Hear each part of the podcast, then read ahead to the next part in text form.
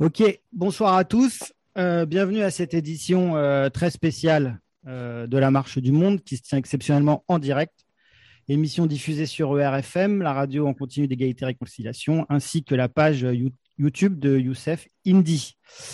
émission spéciale car ce soir, nous avons la chance d'assister à un débat, j'en suis sûr passionnant, entre Youssef Indy et Julien Rochdy. Bonsoir, messieurs. Bonsoir, bonsoir à tous. Alors, je me présente brièvement Yann Purdom. Euh, j'aurai le privilège ce soir d'animer ce débat. Je vous rassure tout de suite, mon rôle sera minime. L'intention est évidemment de laisser la parole le plus possible à nos débatteurs. Cela dit, je vais quand même prendre le temps euh, de vous présenter, messieurs, pour nos auditeurs qui euh, ne vous connaîtraient pas, mal ou pas du tout. Alors, Youssef, vous êtes chercheur, historien, géopolitique, politologue et prospectiviste.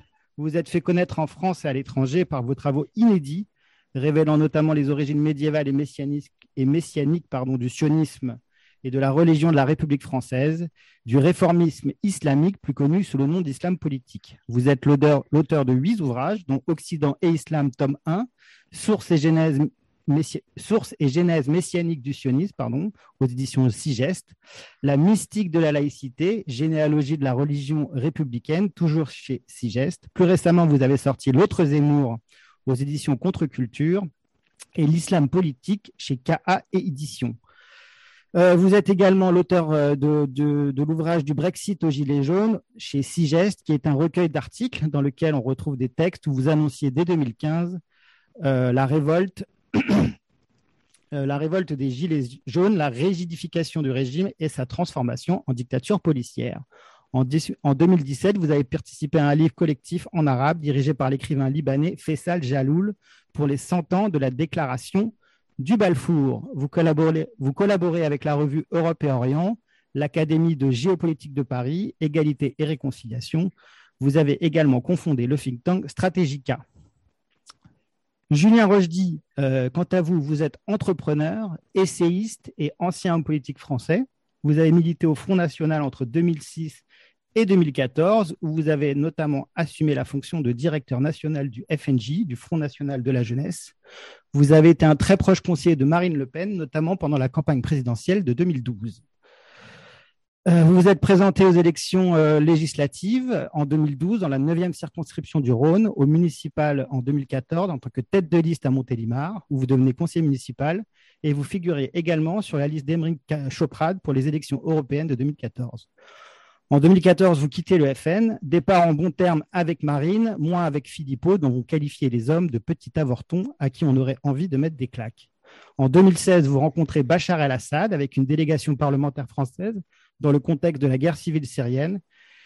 Et en 2018, vous créez l'école Major, un institut de formation en ligne qui propose notamment des formations que l'on peut qualifier de masculinistes, bien que vous rejetiez ce terme trop connoté à votre goût. Vous animez avec succès une chaîne YouTube qui, comptabilise 120 000 abonnés. Les vidéos traitent principalement des thèmes abordés dans vos livres. En 2020, vous sortez Nietzsche l'actuel, introduction à la, philosophie nietzschéenne, suivie de Nietzsche et l'Europe en auto-édition. Et cette année, vous sortez L'amour et la guerre, répondre aux féministes, également en auto-édition. Julien, merci beaucoup d'avoir accepté notre invitation. C'est un plaisir sincère de vous avoir parmi nous. Merci beaucoup. Alors, ce n'est pas en auto-édition, c'est dans ma propre maison d'édition, ce qui n'est pas tout à fait pareil. Excusez-moi, excusez-moi. Merci pour cette petite correction. Donc, messieurs, ce soir, euh, nous avons euh, convenu d'évoquer plusieurs sujets. Au menu, euh, nous allons parler de la polémique autour du qui, ce pronom qui est devenu un mème de Claude Posternac suite à son interview du général Delavarde sur CNews. Nous parlerons aussi de l'utilisation qui en a été faite lors des manifestations anti-pass sanitaires, ce qui nous permettra d'évoquer le cas de Cassandre Fristo et nous, évoquerons et nous évoquerons ensuite le positionnement de la droite nationale, notamment au vu de la candidature quasi certaine d'Éric Zemmour à la présidentielle de 2022. Mais avant de commencer, Julien, vous nous avez demandé à pouvoir introduire ce débat par une réflexion personnelle autour de ce que vous appelez la logique complotiste. Julien, je vous laisse donc la parole. Donc, d'abord, dans un premier temps, donc, euh, merci pour, ce, cette invitation pour ce débat, parce que j'avais effectivement déclaré sur Twitter que j'avais envie de débattre et de donner toutes mes, euh, pas tout, parce que ce serait trop long, bien sûr, mais de donner euh, la plupart de mes idées sur, sur ce que j'appelle la logique complotiste. Et après, d'entrer effectivement dans les cas pratiques. Et là, on va rentrer dans les cas pratiques avec le qui euh, lié à la stratégie vaccinale globale, Cassandre Pristo, et puis surtout Eric Zemmour, le dernier travail de mon interlocuteur Youssef Indy. Alors, dans un premier temps, en fait, euh, alors oui, je vous dis, si je suis euh, fagoté de la sorte, c'est parce que je sors juste du sport et que j'ai pas eu le temps, donc j'ai couru pour vite venir assister à ce débat, parce que parmi vos partisans, j'ai bien vu que si jamais je devais reporter euh, ce débat, c'est évidemment que je me que, que je n'aurais pas eu le courage de, de le faire. Non, j'ai dû courir, c'est pour ça que je ressemble à rien. Je sors simplement du sport.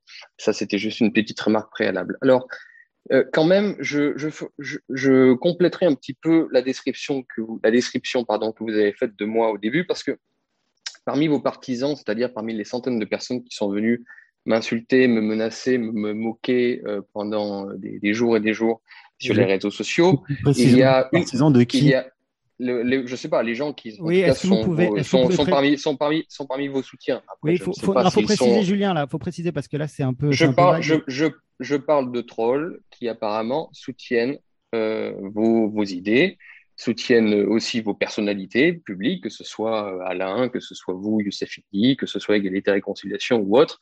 J'ai été, mais on en parlera à la fin, c'est pas le problème, je veux absolument pas rentrer dans du, dans du victimaire, on en parlera à la toute fin du débat c'est quelque chose que je voudrais juste préciser. Simplement, une chose que j'ai pu remarquer parmi euh, dans, les discours qui revenaient sans cesse parmi vos partisans que j'ai dû bloquer en masse pour ne pas polluer à chaque fois mes, publications, c'est euh, euh, la, méconnaissance totale de, qui j'étais et d'où je venais. Alors, je ferai juste petite précision en préambule pour comprendre en fait euh, pourquoi nous en sommes là et pourquoi nous avons à débattre aujourd'hui sur le sujet. Je ne suis pas un golem qui sort de nulle part et qui ne connaît pas les sujets que vous évoquez. C'est tout le contraire. Euh, je connais très bien euh, votre maître à tous, c'est-à-dire Alain Soral. On s'est croisés cet été. On a beaucoup discuté. Je vous assure que ça savoir. Ah, non, non, non, non, non, non, juste très préciser. Non, non, Monsieur Youssef Indy, permettez-moi, je ne vous couperai pas et je le promets. Donc, on va faire, on, on va, on va, je vous demande on juste va, une on va assumer une chose dès maintenant, c'est-à-dire que Je vous vous- n'allez pas me couper, s'il vous plaît. Non, non, je vous demande juste une précision. Allez, allez-y, allez-y, coupez-moi. Mais, mais moi, je ne mais vous couperai pas. Allez-y. Simplement, là, vous êtes en train de débattre avec moi, certes sur le can- canal de, de RFM, mais euh, moi, je suis un chercheur, un auteur indépendant. Donc, si vous, si Mais- vous parlez, si- attendez, si vous parlez de maître de quelqu'un, parlez par exemple aux adhérents d'égalité et réconciliation ou des, ou des militants. Je ne suis pas adhérent à Ég- à égalité et réconciliation. Je ne suis pas un militant. Vous me parlez à moi. Donc, si vous voulez euh, attaquer mes travaux, mes prises de position, faites-le directement mais n'invoquez pas un tel ou un tel. C'est tout ce que. Euh, très, très bien, monsieur, monsieur Youssef Indy, mais alors, je vais vous donner un conseil dès maintenant. C'est prenez vite votre carte à égalité et réconciliation, parce qu'en fait, je ne vous connaissais pas avant ce débat. J'ai dû donc, du coup faire quelques recherches sur vous et écouter quelques-unes de vos vidéos. Et j'ai été, je dois le dire, assez déçu parce que je m'attendais à une certaine originalité, alors que je n'ai, re- je n'ai que retrouvé à la virgule près ce que dit Alain avec plus de talent que vous depuis déjà 15 ans. À la virgule près. Vous n'avez aucune originalité de pensée. Donc, c'est en tout cas ce que j'ai remarqué dans, dans, vos vidéos. Donc, maintenant, je, vais, je vais terminer. Non, mais je vous invite vraiment à essayer de vous, de vous émanciper un peu parce que, enfin, peut-être que vous n'y avez pas le droit parce qu'il y a Vous- vous souvent n'a- des. vous n'avez lu aucun- lu souvent- de mes livres, vous n'avez lu aucun de mes articles, vous ne savez En pas tout cas, vous parlez. en tout cas, dans, votre, dans votre votre, propos dans votre et ensuite, idéologie, dans votre idéologie, Monsieur Rochdy, Monsieur Rochdy, Monsieur Rochdy, s'il vous plaît, re- restons courtois, s'il vous plaît, pour, euh, je pour, suis pour absolument le débat. courtois. Euh, Je dis simplement- euh, mais- S'il vous plaît, venez-en au sujet. Donc, la logique complotiste, on vous écoute. J'en viens au sujet. Mais je continue le préambule que je n'ai pas encore terminé. Effectivement, euh, je viens, alors je ne dirais pas que je viens de chez vous parce que j'ai jamais été euh, adhérent à Égalité et Réconciliation, mais j'ai été un petit jeune qui a lu tous ces classiques. Ça sortira un jour, mais quand j'avais 16 ans, j'ai emmerdé euh, ma prof de français avec Bagatelle pour un massacre de Céline. Je connais toutes vos références antisémites, antisionistes et tout le reste. Je connais très bien, là, encore une fois, avec qui j'ai eu encore une discussion cet été. Et ça s'est bien passé, et heureusement, parce que moi j'étais éner- énervé, et lui était très aimable. Il faut que je lui envoie mes livres d'ailleurs, parce qu'il m'a offert le sien. Je connais très bien toute votre rhétorique, et non seulement je la connais très bien, mais en plus, vous avez évoqué le fait que je sois allé en Syrie rencontrer Bachar el-Assad, mais je suis aussi, pour votre gouverne, allé en Iran. J'ai eu la chance, parce que c'est très rare, de visiter le Parlement iranien. J'ai pu discuter pendant plusieurs heures avec le, chef du think tank le plus influent d'Iran, qui, qui est directement relié à l'ayatollah. Donc en fait, je connais toute votre rhétorique, toute toute votre idéologie, je la connais par cœur.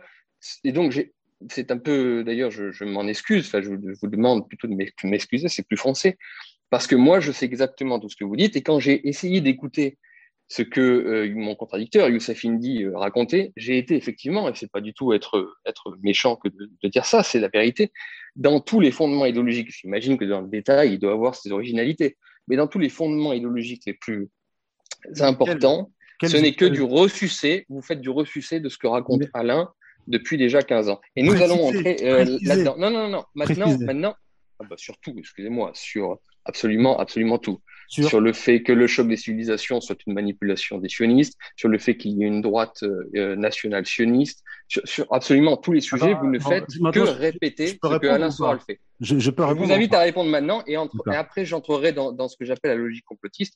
Et maintenant, effectivement, je vous laisse parler. D'accord. Bon, euh, déjà, je vais remettre les choses au clair. Euh, sur le choc des civilisations, etc., euh, j'ai écrit un livre qui s'appelle Sources et genèse messianique du sionisme, de l'Europe médiévale au choc des civilisations. Je suis le premier chercheur, euh, là, si vous voulez, vous, lisez mes livres, je suis le premier chercheur à avoir retracé l'origine messianique et médiévale du sionisme et de la stratégie du choc des civilisations. Donc certes, Alain Soral euh, fait partie de ceux qui ont compris euh, que le lobby pro-israélien, par exemple, comme Stephen Walt et John Mersheimer, qui ont écrit un livre qui s'appelle la politique étrangère américaine et le pro-israélien instrumentaient les puissances occidentales pour les mener dans des guerres contre le monde musulman, vous le savez puisque vous êtes allé, euh, allé en Syrie. Et il se trouve que moi, je suis un chercheur, donc je suis allé chercher les origines historiques euh, de cette stratégie. Et je suis le premier chercheur à le faire. Il n'y a personne d'autre qui l'a fait. Maintenant, vous me parlez de l'idéologie d'Alain Soral. Il me semble qu'il est marxiste. Je ne suis pas marxiste, je suis, euh, je suis musulman. Je ne suis pas, pas un partisan du matérialisme historique. Et si vous aviez lu mes livres et mes articles, vous vous en seriez euh, rendu compte. Donc, j'ai écrit huit ouvrages. Si vous voulez vraiment critiquer mon travail, vous ouvrez mes livres. Vous lisez. Je vais le faire. Je vais le faire, vous inquiétez pas. Et ensuite, quelques vidéos. Et ensuite, vous reviendrez et vous m'en direz des nouvelles. Non mais, non, mais, non, quand, je, quand je dis je vais le faire, Monsieur je ne vais pas le faire dans, dans le futur. s'il vous plaît. La, logique je, vais, le faire dans cette vidéo. D'accord. La logique complotiste, on vous écoute, euh, Julien. Eh ben, alors, alors, alors, du coup, en fait, c'est la grande question, parce que dans, votre, dans, dans la pensée complotiste, qui est une pensée pour moi désormais simpliste et, euh, et, qui se résume à une idéologie Star Wars. En fait, il y a l'Empire d'un côté, il y a les résistants de l'autre. Euh, cette pensée, donc, j'en viens d'une certaine façon. J'ai effectivement pensé pendant très longtemps qu'il y avait une élite mondiale qui était à la source de tous nos problèmes, y compris surtout de la décadence que nous pouvons ressentir dans la civilisation occidentale, et que dès qu'on commençait à creuser un petit peu, on trouvait l'élite mondiale, et derrière l'élite mondiale, on trouvait le sioniste, c'est-à-dire le juif. Ça, c'est de là presque, je dirais pas totalement, mais c'est de là où je viens, je connais cette rhétorique par cœur. Et puis après, j'ai évolué, j'ai grandi. Alors évidemment, dans votre logique à vous, le fait que je ne sois pas d'accord avec vous aujourd'hui, alors que je suis censé avoir pris la pilule rouge, signifie qu'une seule chose, c'est que je trahis, c'est que je cherche à avoir, je ne sais pas, un poste de chroniqueur chez Hanouna, ou que je suis payé même peut-être désormais, euh, enfin d'ores et déjà, ou que je cherche à être payé par l'Empire et par le système. Or, moi, tout ce que je, c'est pour moi l'intérêt de ce débat, c'est de montrer alors pas à votre public, je vous rassure, parce que justement, dans mon idée, c'est ce que je vais essayer de vous expliquer, de toute manière, le public moyen suivra davantage vos idées, parce que ce sont des explications simplistes du monde que d'être complotiste. Tandis que...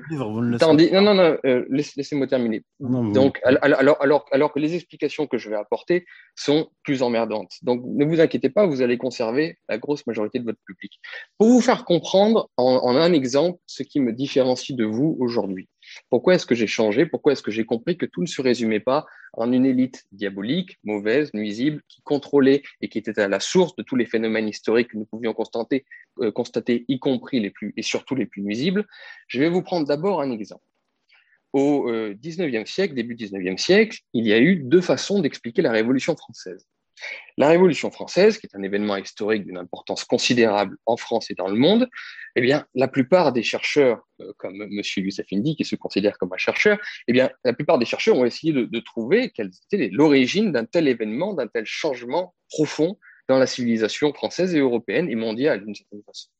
Et vous avez symboliquement deux types d'explications pour eh bien, euh, raconter l'origine de la Révolution française. Vous avez d'abord l'explication de l'abbé Baruel que j'ai lu dans son Histoire du jacobinisme, qui est excessivement intéressante et que je vous invite à lire, ça vous plaira surtout à vous, Égalité et Réconciliation, qui explique en fait la genèse de la Révolution française par le travail euh, actif et sous-marin d'une certaine élite, des philosophes, des francs-maçons et des Illuminati. Et, et, avec un travail extrêmement sourcé, il va nous montrer que eh bien, la Révolution française est la conséquence directe du travail donc de, ces, de cette élite en fait satanique. Alors il n'y a pas encore les juifs, ils sont en sous-main, mais en tout cas c'est cette élite sataniste qui amène la Révolution française au point même que sans cette élite-là, il n'y aurait pas eu la Révolution française. Donc en fait, l'abbé Baruel, beaucoup plus talentueux bien sûr, c'est le Youssef Indy d'aujourd'hui, c'est l'Alain Soral d'aujourd'hui. Mais c'est comme ça, c'est-à-dire qu'on va expliquer un phénomène historique par l'action négative, nuisible et concertée et volontaire et consciente d'une certaine élite. Donc ça, vous avez l'explication numéro une, qui est simpliste, mais qui est intéressante. Et puis, vous avez l'explication numéro deux, et c'est ce qui fait que j'ai commencé à changer par rapport à, votre rhétorique et à, votre idéologie.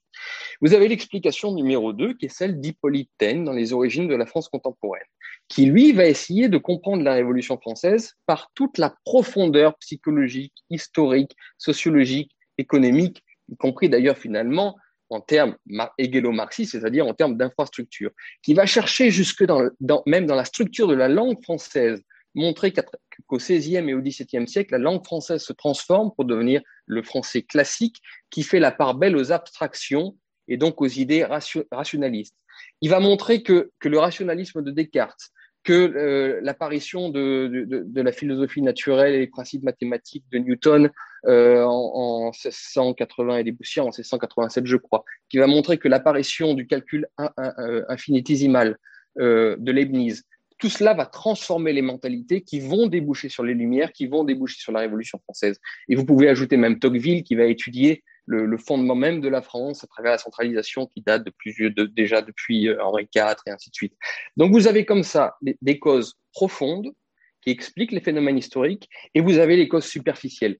Donc en fait, ce qui ce qui me différencie aujourd'hui d'un complotiste et de ce que vous représentez, c'est que ce me semble, on va en discuter bien sûr, et vous allez voir que sur tous les sujets, on en arrivera toujours là, c'est qu'il y a des vagues des vagues qui appartiennent à l'histoire, à, toutes ces causes extrêmement profondes, extrêmement compliquées. Et il y a l'écume sur les vagues. Et l'écume sur les vagues, ce sont ces fameuses élites qu'on aime tant détester, mais qui ne font en fait qu'exploiter, qu'interpréter, que manipuler éventuellement la vague. Et ça, je n'en disconviens absolument pas. Le fait qu'il y ait des élites qui complotent, qui manipulent, euh, qui, qui récupèrent du pognon ici et là, il est bon de les dénoncer, c'est absolument certain. En revanche, ce qui est intéressant pour comprendre le monde actuel, comprendre ce qui nous arrive, eh bien, il est beaucoup plus intéressant d'être du côté d'Hippolytaine, d'aller chercher les raisons profondes qui expliquent une situation, plutôt que de s'arrêter et de se dire c'est de la faute des élites que l'on peut appeler mondiales, que l'on peut appeler juives, que d'autres appellent francs-maçons, d'autres appellent satanistes, d'autres appellent, je sais pas, reptiliennes, j'en sais rien. Ça, ça, ce sont des raisons paresseuses. Ce sont des causes superficielles, des causes secondaires et ce ne sont même pas des causes d'ailleurs, souvent ce sont des conséquences de vagues profondes, historiques. Et quand nous arrivons sur la, sur la pensée du déclin, par exemple, de l'Occident, je devais demander à Youssef Indy s'il a lu, par exemple, par exemple le Spengler, euh, le, déclin de l'Occident, qui montre justement toutes ces causes profondes qui amènent à la situation actuelle. Et en fait, on s'aperçoit que les élites que vous aimez euh, tant détester ne sont que des conséquences de, de, de causes extrêmement profondes. Donc après, il y a, et je termine là-dessus, vous inquiétez pas, il y a en fait différentes étapes de la réflexion. La première étape, pour les QI qui sont en tout sang, bah évidemment, euh, ils n'ont pas envie de comprendre le monde, ils, regardent, euh, je sais pas moi, les anges de la télé-réalité, et tout va bien. Le monde n'a aucun sens pour eux, et ils n'ont pas envie de le comprendre. Et ensuite, il y a, il y a la deuxième étape de la réflexion, et c'est le public moyen. Et c'est pour ça que vous avez du succès, vous les complotistes, et que le complotisme a encore un grand avenir devant lui. Vous ne avez plus de succès que moi. Non, non, euh, vous, non mais le complotisme, d'une manière générale, on a plus. euh, vous avez, la, vous avez la deuxième étape, c'est-à-dire des gens qui ont envie de comprendre le monde, mais qui du coup n'ont pas les capacités ou pas le courage, et je vais en venir là-dessus, n'ont pas le courage d'aller au bout de la réflexion. Et donc du coup, vous, vous arrivez et vous leur apportez une pensée toute simple, systémique, systématique, et on reviendra par la suite après, je vais vous laisser parler, ne vous inquiétez pas, qui à la fois explique ce serait bien que ce serait bien que non, réponde là-dessus parce que laissez-moi parler. Non, non, laissez-moi encore une minute et je vous promets, je vous laisse tout le temps possible. Donc, vous arrivez avec une explication simpliste du monde, une explication Star Wars, avec des, une certaine catégorie de la population, à savoir les élites, nous amène dans telle situation décadente et tout est de leur faute. Et puis, à la fois, en plus, encore mieux, non seulement vous apportez une explication à, ce qui se passe dans le monde, mais vous apportez en plus une antagonisation du monde. C'est-à-dire que vous antagonisez finalement le peuple contre les élites, ce qui est une manière de dire, moi, en tant que peuple, je n'y suis pour rien, tout, est de la faute des élites. Donc là, vous avez la deuxième étape de la pensée, celle sur laquelle vous faites votre beurre. Et puis, ben, vous avez la troisième, et la troisième étape de la pensée, c'est de se dire justement, en fait, la décadence, la situation actuelle, tous les phénomènes historiques qui arrivent peuvent être effectivement exploités par des élites mauvaises. Et là encore, je suis tout à fait d'accord, mais elles viennent de beaucoup plus loin. Le monde est, multi, le monde est multicausal par nature, parce qu'il n'y aurait que Dieu ou Satan à la limite qui serait capable d'être aussi omniscient et omnipotent que les fameux juifs ou les fameux sionistes que vous, que vous fantasmez totalement. Donc en fait, le monde, est et le monde est un monde complexe et, effectivement, quand on a peur d'affronter cette complexité, qu'on n'a pas les capacités intellectuelles pour affronter cette complexité, on en reste au stade numéro 2, à savoir se concentrer sur l'écume des choses plutôt que d'essayer de comprendre la vague. Merci, merci. Alors déjà, je vais répondre. Premièrement, vous n'avez lu aucun de mes livres. Visiblement, vous n'avez lu aucun de mes articles. vous n'avez pas lu les miens non plus, euh, mon cher Youssef. Mais moi, je, semble pas. On va le laisser répondre. Pas vos travaux. Hein. Je n'ai aucune critique de vos travaux. Je, je n'ai écouté que trois vidéos de vous. Euh, donc, euh, vous n'avez lu aucun de mes livres. Vous ne connaissez pas le contenu. Vous ne connaissez pas mes thèses. Et vous ne connaissez pas ma, ma méthodologie. Vous n'en avez aucune idée. Donc, vous ne pouvez pas dire que mon travail est un travail d'essentialisation. On va revenir à l'essentialisation un peu plus loin. En fait, l'anathème de complotisme, en fait, c'est un, anathème, euh, est à mettre dans la même catégorie que antisémite, fasciste, nazi, hitlérien, etc. Et alors, moi, euh, puisque je suis sérieux et précis, je suis quand même allé me documenter euh, sur, sur vous. Et ce que je vais faire, là, tout de suite, pour commencer, c'est que je vais utiliser le Rojdi du passé pour le Julien Rojdi du passé pour répondre au Julien Rojdi euh, du présent. Et, le, Julien Rojdi du passé m'a l'air plus intéressant. Regardez. Donc, prenons votre vidéo qui s'appelle Mon parcours au FN, que j'ai écouté attentivement, 28 octobre 2020. Dans cette vidéo, vous avez intégré une interview, euh, non plutôt un débat qui a eu lieu sur euh, LCI à l'époque où vous étiez président du, euh, du FNJ. Et par rapport à, cette, euh, à cet anathème, alors à l'époque, vous ne parliez pas de complotisme, mais celui de fasciste. Et vous disiez, et là je suis tout à fait d'accord avec ce que, ce que vous disiez, vous disiez. Merci.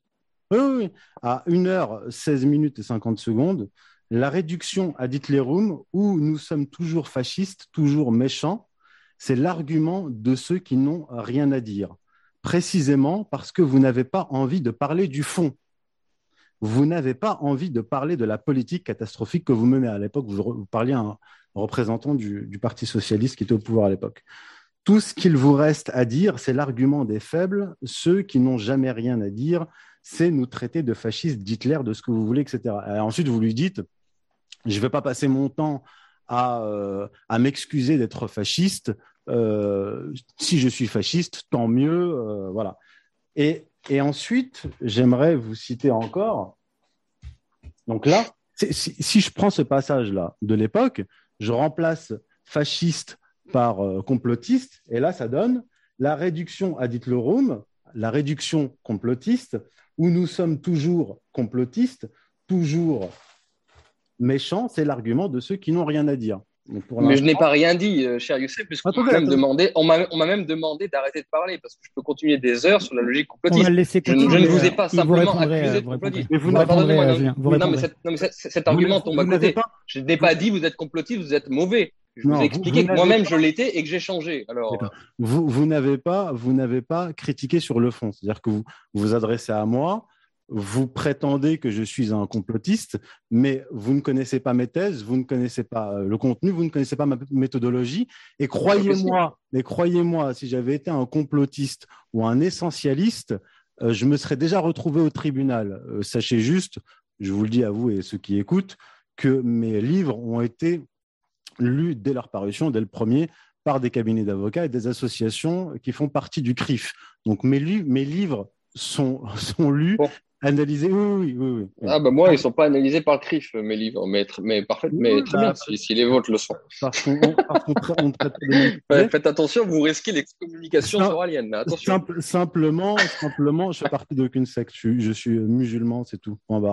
Euh, maintenant, je vais, en venir, je vais revenir encore à vous. Là, j'ai un tweet de vous qu'on m'a communiqué euh, du 9 janvier 2018 vous dites, là encore je suis d'accord avec vous, stratégie très perverse, mais très efficace que de mettre dans le même sac appelés complotistes des fous qui pensent que le monde est dirigé par des Illuminati ou des reptiles et ceux qui parfois osent simplement douter des informations officielles.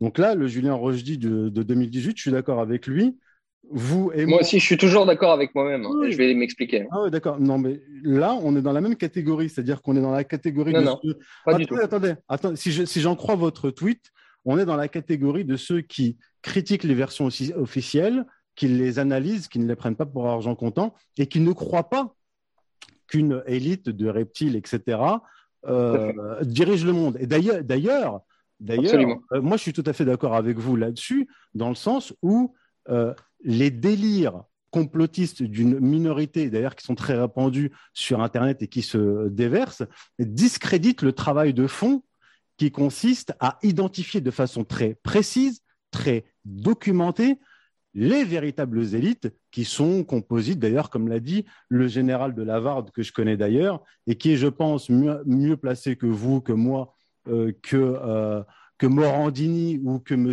Posternak, pour dire euh, pour désigner l'oligarchie qui est au pouvoir, puisqu'il était à la tête du renseignement euh, électronique interarmé. Donc là, on ne parle pas de n'importe qui. Or, euh, M. Morandini lui a coupé le micro. Maintenant, il y a un autre tweet de, vous, du août 2021. Alors là, c'est dans une discussion, vous dites, peu importe, oui, ou alors ça peut être aussi un génial contre-feu médiatico-politique pour gonfler une menace brune parmi les opposants. Bref, ce que fait le gouvernement français depuis déjà Mitterrand. Donc, euh, on, connaît la, méthode mitterrandienne, donc vous reconnaissez quand même qu'il y a de la, ce que vous appelez des combines. Vous dites, vous les conspis, vous vous adressez à quelqu'un, vous voyez direct complot mondial avant de voir les simples combines. Donc, si j'en crois là ce que vous écriviez le 10 août 2021, euh, un complot, c'est une combine internationale. Un complot à l'échelle nationale, c'est une combine. Donc c'est juste une question, euh, une question en fait euh, sémantique. Maintenant, j'ai pas fini, mais j'ai pas fini avec. Euh, avec Je vous en prie. J'ai pas fini avec le Julien Rochdy du passé. Le passé, c'était il, y a deux semaines, le oui, que vous venez de citer. Donc, ce n'est pas un passé très lointain. Même si je constate que vous êtes allé très loin pour, pour, Vous avez lu attentivement mes tweets et je vous en remercie. J'espère que ça vous a fait plaisir. J'ai pas terminé. Hein. J'ai écouté d'autres de, de vos vidéos. Allez-y. Alors, j'assume tout. D'accord, on, va y aller. Dans la vidéo, éloge de la radicalité, 9 septembre 2020. Je vous ai dit, hein, je vais utiliser le Rojdi pour répondre à Rojdi. Il n'y a, pas de problème. Il n'y aura rien de mieux que Rojdi pour répondre à ce que vous dites de Rojdi. donc, 2, euh, minutes 52, 2 minutes 52 dans cette vidéo, éloge de la radicalité, 9 septembre 2020, donc il y a presque un an, un peu plus d'un an. Euh, vous dites, là toujours, on, en est à la méthode euh, stalinienne. Hein. Et là, ce que vous dites est juste le diabolique Staline. Souvent, comme souvent. Ah, pas, souvent, vous allez voir. Euh, le diabolique Staline avait déjà vu les bails lorsqu'il avait conseillé dans les années 30 à ses agents de toujours traiter ses adversaires de fascistes. Et là, je vais simplement remplacer fasciste par complotiste. Donc, supposons que Staline ait dit à ses agents de toujours traiter ses adversaires de complotistes, de sorte que lorsqu'il se justifiait pathétiquement de ne pas en être, eh bien, les communistes pouvaient avancer leurs arguments beaucoup plus tranquillement. Donc, en fait, ce qui vaut pour vous, euh, pour, le fascisme, ce qui vaut pour le fascisme, ne vaut pas pour le, pour le complotisme. Or, comme je l'ai dit précédemment, l'anathème, parce que c'est un anathème, c'est une excommunication, justement, euh, complotiste, fasciste, etc., consiste à disqualifier euh, toute critique en fait du système ou, et, même des élites en disant en gros on n'est pas loin l'hôpital psychiatrique en réalité. Donc on vous renvoie à l'hôpital, on vous envoie en hôpital psychiatrique euh, si vous n'êtes pas en accord avec la thèse officielle. Maintenant, on va, on va en venir au complotisme. Je vais vous donner un exemple de complotisme. Et là encore, je vais utiliser vos dires. Vidéo, l'islamo-gauchisme, 23 février 2021. Donc on est d'accord que le complotisme, c'est dire qu'il y a une minorité qu'on va essentialiser, et cette minorité un certain pouvoir ou un agenda de domination. Et bien là, vous tombez directement dedans. 4 minutes 18 de cette vidéo. Le musulman, c'est pas les musulmans, c'est pas les frères musulmans, c'est pas une partie des musulmans. Vous dites c'est le musulman, donc il est essentialisé, et l'ami du gauchiste. Sous son double visage d'opprimé, soi-disant, par la domination occidentale, et de négation naturelle de son identité. Tant que le musulman sait jouer avec ce double visage, notamment du premier, celui de la victime, il bénéficiera toujours de la sollicitude du gauchiste de toutes, de toutes ses aides et de tous ses relais. Donc là, essentialisation du musulman. Ok? Pas du tout. vous n'avez pas, pas, compris la, la, formulation, ah, mais c'est pas grave, je vais vous expliquer. Je, vais, je, vais, continuer, je, vais continuer toujours avec vous, ensuite vous m'expliquerez. Oui. Donc là, essentialisation. Imaginez qu'à la place de musulman, vous avez dit, vous avez, vous avez dit le juif. Le juif est l'ami du gauchiste. Là, euh, votre vidéo aurait sauté, votre chaîne YouTube aurait sauté, et vous, vous seriez retrouvé au tribunal. Dans la même vidéo, 5 minutes 02. À mesure que la civilisation européenne déclinera, la civilisation islamiste se révélera et s'affermira. Donc, première partie, essentialisation du, euh, musulman. Je ne dis pas ça pour être méchant, parce que personnellement, moi, ça ne me pose aucun problème. Mais c'est juste pour vous montrer ce que c'est que le complotisme. Donc, essentialisation du musulman. Et là, on dit, vous dites que l'islamiste, donc la civilisation islamiste, se révélera à mesure que la civilisation européenne déclinera. Ça veut dire que cette, ce musulman euh, euh, essentialisé, disons, est porteur d'une civilisation qui est encore dissimulée, puisqu'elle ne s'est pas encore révélée, et qu'elle s'affermira par la suite. 6 minutes 02, on, vous dites on, mais vous parlez des gauchistes, on s'aperçoit que tous ces alliés qu'on a voulu se faire ont aussi des identités propres, les musulmans, le musulman, et ont aussi des agendas qui leur sont propres. Et ces propres agendas peuvent être aussi des agendas, des agendas de domination. Musulman essentiel, civilisation cachée qui va se révéler, avec un agenda de domination. Et vous poursuivez, si l'Occident tombe avant que les gauchistes aient eu le temps de tourner la tête, il se peut bien qu'ils finissent par la perdre. Aveuglés par la haine qu'ils ont de l'Occident, ils sont en train de nourrir leur futur tyran. Donc en fait, ce musulman essentiel porteur d'une civilisation qui est cachée et qui va se révéler et s'affirmer plus tard à un projet de domination. Et une fois qu'ils seront au fait de leur pouvoir, vous dites en gros, ils couperont la tête des, euh, gauchistes euh, qui sont qui seront en fait les idiots utiles des musulmans. Mais donc je termine là, je vais revenir. Pouvez continuer à me citer, hein. on aurait pu passer les vidéos directement, ça aurait été encore plus sympa. Euh, je ne suis pas suffisamment bon technicien. Et donc, on revient à l'éloge de la radicalité, 9 septembre 2020. Vous dites, donc là, vous allez être plus précis. Vous avez essentialisé le musulman, il a un projet de domination, etc. vous allez donner un exemple. Exemple intéressant, 7 minutes 25. Je pourrais vous parler des minorités islamistes qui imposent petit à petit de plus en plus leur choix, leur volonté, comme le halal généralisé par exemple. Vous l'avez incrusté dans la vidéo. Donc c'est un exemple. Donc en fait, la halalisation de l'alimentation en France sera un projet des islamistes. Donc je vais aller faire quelques recherches pour voir les trois plus importantes sociétés de, de, halal. Alors, Ce sont des sociétés dirigées par des juifs qui ont fait leur peur effectivement sur un, phénomène, un, phénomène, historique. Beaucoup, je le sais. Il ne faut, pas, faut pas essentialiser. Donc, il y a Isla Delis. Ce n'est pas une essentialisation, ça. Et, et Régalal. Alors, effectivement, Isla Delis est dirigé par Jean-Daniel Herzog. Il n'est pas islamiste, il est juif. Euh. Wassila Casino est dirigé par Jean-Charles mais ça, ça prouve juste que les Juifs ont été assez malins pour exploiter le halal, parce que vous pensez que sans les Juifs, il n'y aurait pas eu de halal en France. Non, non, c'est pas. Vous êtes en train de me dire, avec une présence de 10 millions de musulmans en France, je termine. sans Juifs, il n'y aurait pas eu de halal en France. Je, ça n'a aucun sens. Je termine, je termine. ça n'a aucun sens. Je termine juste. Régalal, LDC, euh, dirigé par Denis Lambert. Bon, il n'est pas musulman, il n'est pas juif non plus. C'est un Français de souche si je, si... C'est la shkouma pour vous, hein, si, vous n'êtes pas, si vous n'êtes pas capable d'exploiter votre propre, votre propre réseau économique. Hein. J'essaie juste. C'est pas de ma faute. Hein. j'essaie juste de poursuivre votre raisonnement. Donc, vous nous dites que les islamistes ont un projet de domination et qu'ils imposent leur choix et qu'un de C'est pas, exactement ce que je dis, mais on va y aller. On va y aller. Je, vous cite vraiment. J'étais, je suis vraiment honnête, je suis précis. Je vous ai. tout à fait, tout à fait. Je vais répondre exactement. Je répétais même la vidéo en arrière pour être sûr pour pas vous faire mentir. mais, merci, merci beaucoup. et merci beaucoup, Youssef. Je le suis aussi avec vous. Donc, je suis, je poursuis simplement votre raisonnement.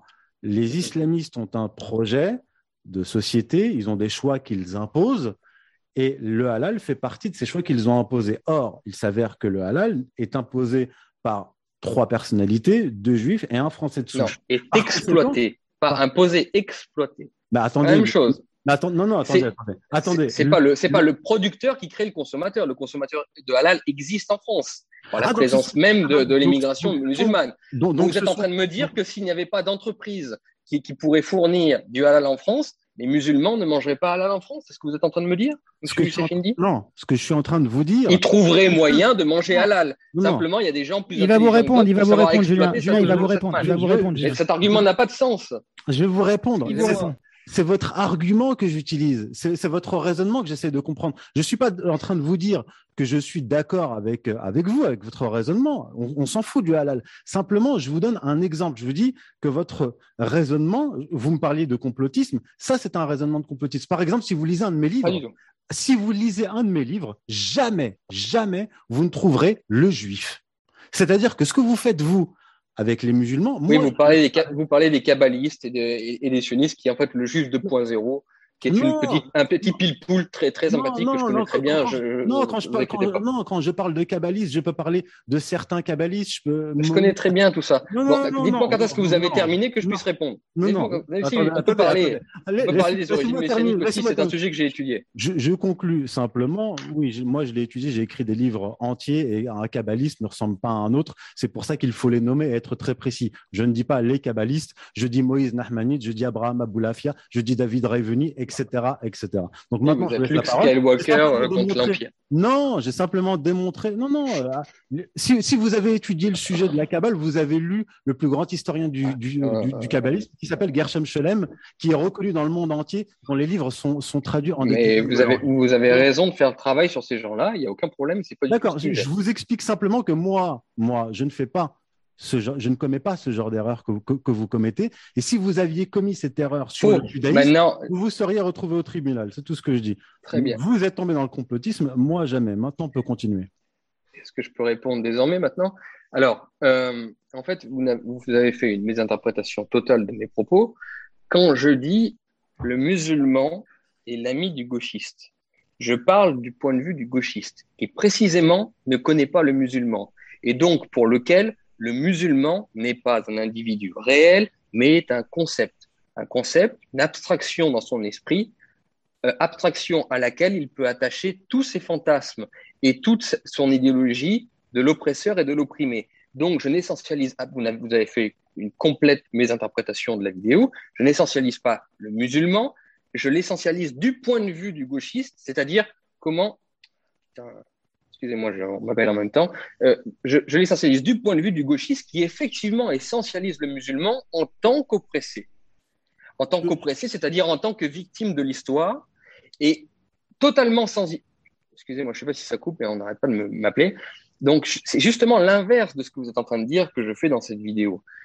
Le musulman est pour le gauchiste, non un individu réel avec ses nuances, avec ses particularités, et on peut parler d'islam, je le connais ah, pas aussi bien que vous, j'en suis sûr, mais je connais un petit peu l'islam, et vous pourrez vous en apercevoir si on continue la discussion sur le sujet.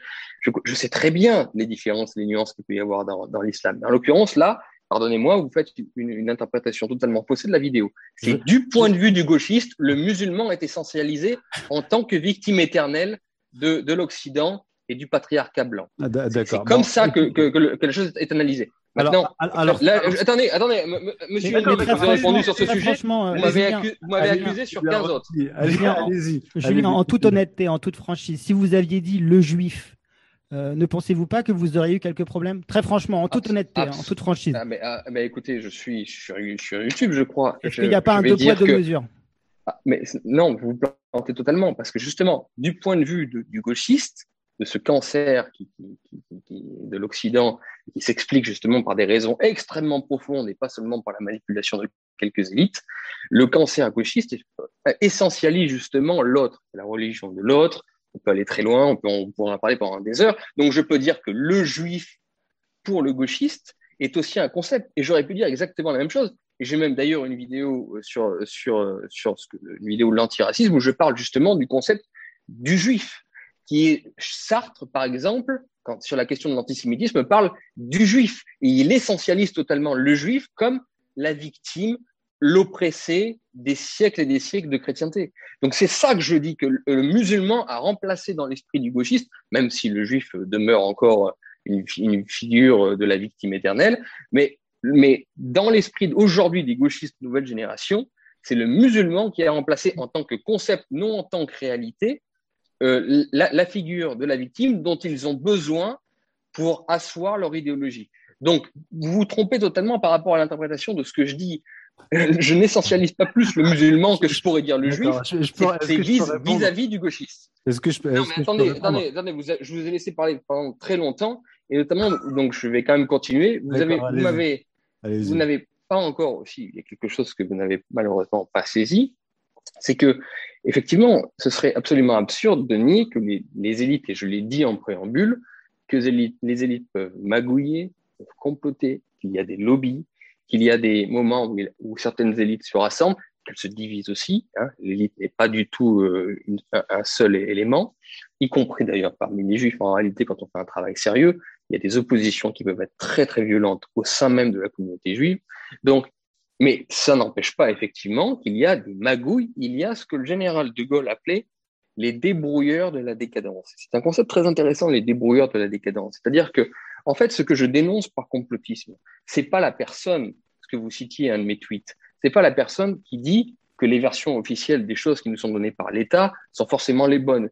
Je suis la première personne, et ce depuis plus de dix ans à visage découvert, à dénoncer toutes les magouilles, euh, pas toutes parce que j'ai pas ce pouvoir-là, malheureusement, je l'aimerais, je suis pas aussi fort que vous, mon cher Youssef Indy ou mes chers amis d'égalité et réconciliation, mais en tout cas, je dénonce quand même pas mal de magouilles de l'État, de, de mensonges de l'État, et évidemment qu'ils existent, et je suis un opposant total au concept même de l'État, qui est dans ma philosophie nietzschéenne le plus froid des monstres froids.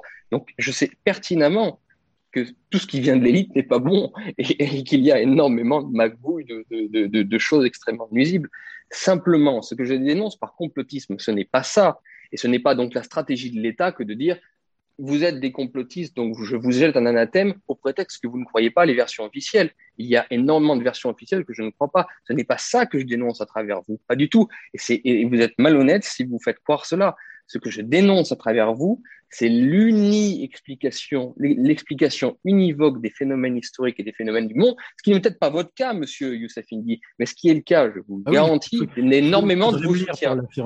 Énormément de C'est-à-dire, c'est-à-dire que dès qu'on constate quelque chose, on résume tout à une certaine élite et on résume tout à ce que j'appelle, et là je vous fais référence à ce que je disais par rapport à Athènes et à l'abbé Baruel, d'expliquer ce qui est en train de se passer par l'élite plutôt que par le mouvement profond. Et j'aurais mais un millier d'exemples à vous donner sur tout. Je pourrais vous parler de mai 68, je pourrais vous parler de la, on en parlera peut-être tout à l'heure, de la stratégie vaccinale, je pourrais vous parler de tout, sur tous les sujets. Vous, vous allez regarder l'écume plutôt que d'essayer de comprendre la vague. C'est toujours pareil, c'est le sage montre la lune et vous allez regarder le doigt. et en, fait, et en fait, et en fait, et en fait, et en fait, par cela, par cela, vous, vous trompez votre public. Vous trompez votre public, vous leur donnez une explication du monde qui est simpliste, effectivement, et qui, qui, les, qui, les, arrange dans leur esprit, parce que comme ça, ils ont l'impression de comprendre le monde, comme tous vos soutiens, que dès qu'ils pensent avoir compris que le monde était dirigé par les sionistes ou par une certaine partie des sionistes kabbalistes, de toute façon, chacun a, son, sa petite histoire. Hein. C'est vous, apparemment, c'est les kabbalistes, d'autres c'est les sionistes, d'autres c'est les francs-maçons, chacun a son histoire. Comprendre le monde de cette façon pas, monsieur est, une, une, simplification qui est, qui est, qui est nulle, en fait, qui est médiocre. Je peux répondre. Écoutez, moi, je, je suis, je suis pas venu pour faire votre procès. J'ai simplement pris ces exemples-là pour vous, pour vous démontrer que vous êtes dans la je, je vous ai répondu. Pas du tout. Non. Vous avez répondu. J'étais dans l'essentialisation du point de vue du gauchiste. Mais on peut parler de l'islam. Hein. Laissez-le répondre, Julien. Non, mais non, mais, laissez-le répondre. Vous répondrez après. Non, mais on n'a pas qu'un débat. J'espère qu'on a une discussion. Est-ce que vous avez compris ce que je vous ai dit ou pas du tout Il va vous répondre. Je vais vous répondre. Je vais vous répondre.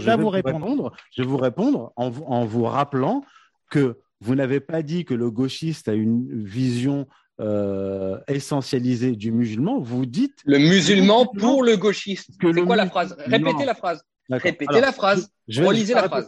Je vais la répéter depuis le début. Allez-y, vous allez voir. Alors, on, les gauchistes, s'aperçoit que tous ces alliés qu'on a voulu se faire non, non, non. aussi... Attendez. Ah, non, la première, la, la, première que vous avez citée. Là, vous êtes la première que vous avez citée quand vous avez parlé de, de, de cette vidéo. Qu'est-ce que c'est? Allez-y. Le, musulman, le musulman, c'est ça? Le musulman est l'ami, d'accord, du gauchiste sous son double visage d'opprimé, soi-disant. Voilà, le musulman par rapport au gauchiste. Merci de me et, que. Et vous, continuez, vous continuez en, disant, en disant que le musulman est porteur d'une civilisation qui va se révéler, etc. Et vous dites qu'il a un. Avec ses je, fais, je fais honneur à l'islam en disant que vous n'êtes pas que des, que des victimes éternelles, euh, instruments du gauchisme. Vous, êtes aussi une identité particulière. Vous et, c'est vous faire honneur, non? Parce que je pense que si j'étais musulman, je n'aimerais pas être simplement qu'un instrument du gauchisme. vous êtes en train de parler à un musulman vous avez raison. qui est malikite. Vous n'êtes pas en train de parler à un Algérien. Vous êtes en train de parler à un auteur. Vous n'êtes pas en train de parler à un Tunisien qui serait informaticien. Vous n'êtes pas en train de parler à un Syrien. Vous n'êtes pas en train de parler à un Égyptien. Vous voyez ce que je veux dire? Il n'y a, pas un musulman essentialisé. Ce que je vous dis, simplement, ce que je vous dis simplement, c'est que vous affirmez qu'il y a un agenda de domination. Le musulman a un, agenda de domination. Je vous reproche pas de le dire. Non, je vous dis non, je dis non, c'est pas ce que je dis exactement. Mais on peut en parler de l'agenda de. C'est un peu ce que vous dites quand même. je dis que vous n'êtes pas. On enverra les gens sur la vidéo. Écoutez, il y a toutes les références. je vous ai citées. on mettra la vidéo, on partagera la vidéo pour que les gens se fassent une idée. Comme ça, on avance, on avance. Voilà, on avance. On va pas rester bloqué. Juste terminer en disant que moi, ça ne me dérange pas qu'ils tiennent ces propos. Je suis pour la liberté d'expression totale, mais simplement, je vous dis, ça, c'est de l'essentialisation et mon travail n'en est pas. Donc, je vous, vous parlez de complotisme, je vous dis, voilà, je vais vous citer, je vais vous donner un exemple de complotisme chez vous. Maintenant, on peut continuer, on va poursuivre le débat. Oui, on va peut-être avancer parce que là, on, a été assez, euh, assez détaillé là-dessus. Donc, euh, donc, suite, euh, donc, je vous propose, messieurs, de, d'évoquer la, polémique du, du qui. donc, suite effectivement aux propos du général de Lavarde sur CNews et, et de, de, son, de, de, sa reprise dans les manifestations anti-pass sanitaire. Donc, Julien, je voulais vous poser la question. Quel est votre point de vue par rapport à, ce, même qui est utilisé sur les réseaux sociaux et dans les manifestations Si vous avez un point de vue, euh, le traitement qui a été fait euh, du général de Lavarde, à qui on a coupé euh, le micro assez violemment, il faut, le dire. Et puis, si vous voulez aussi évoquer le, cas de, Cassandre qui est passé devant les tribunaux la semaine dernière. On vous écoute. Ben, d'ailleurs, c'est ce, qui, nous a amené à ce débat-là.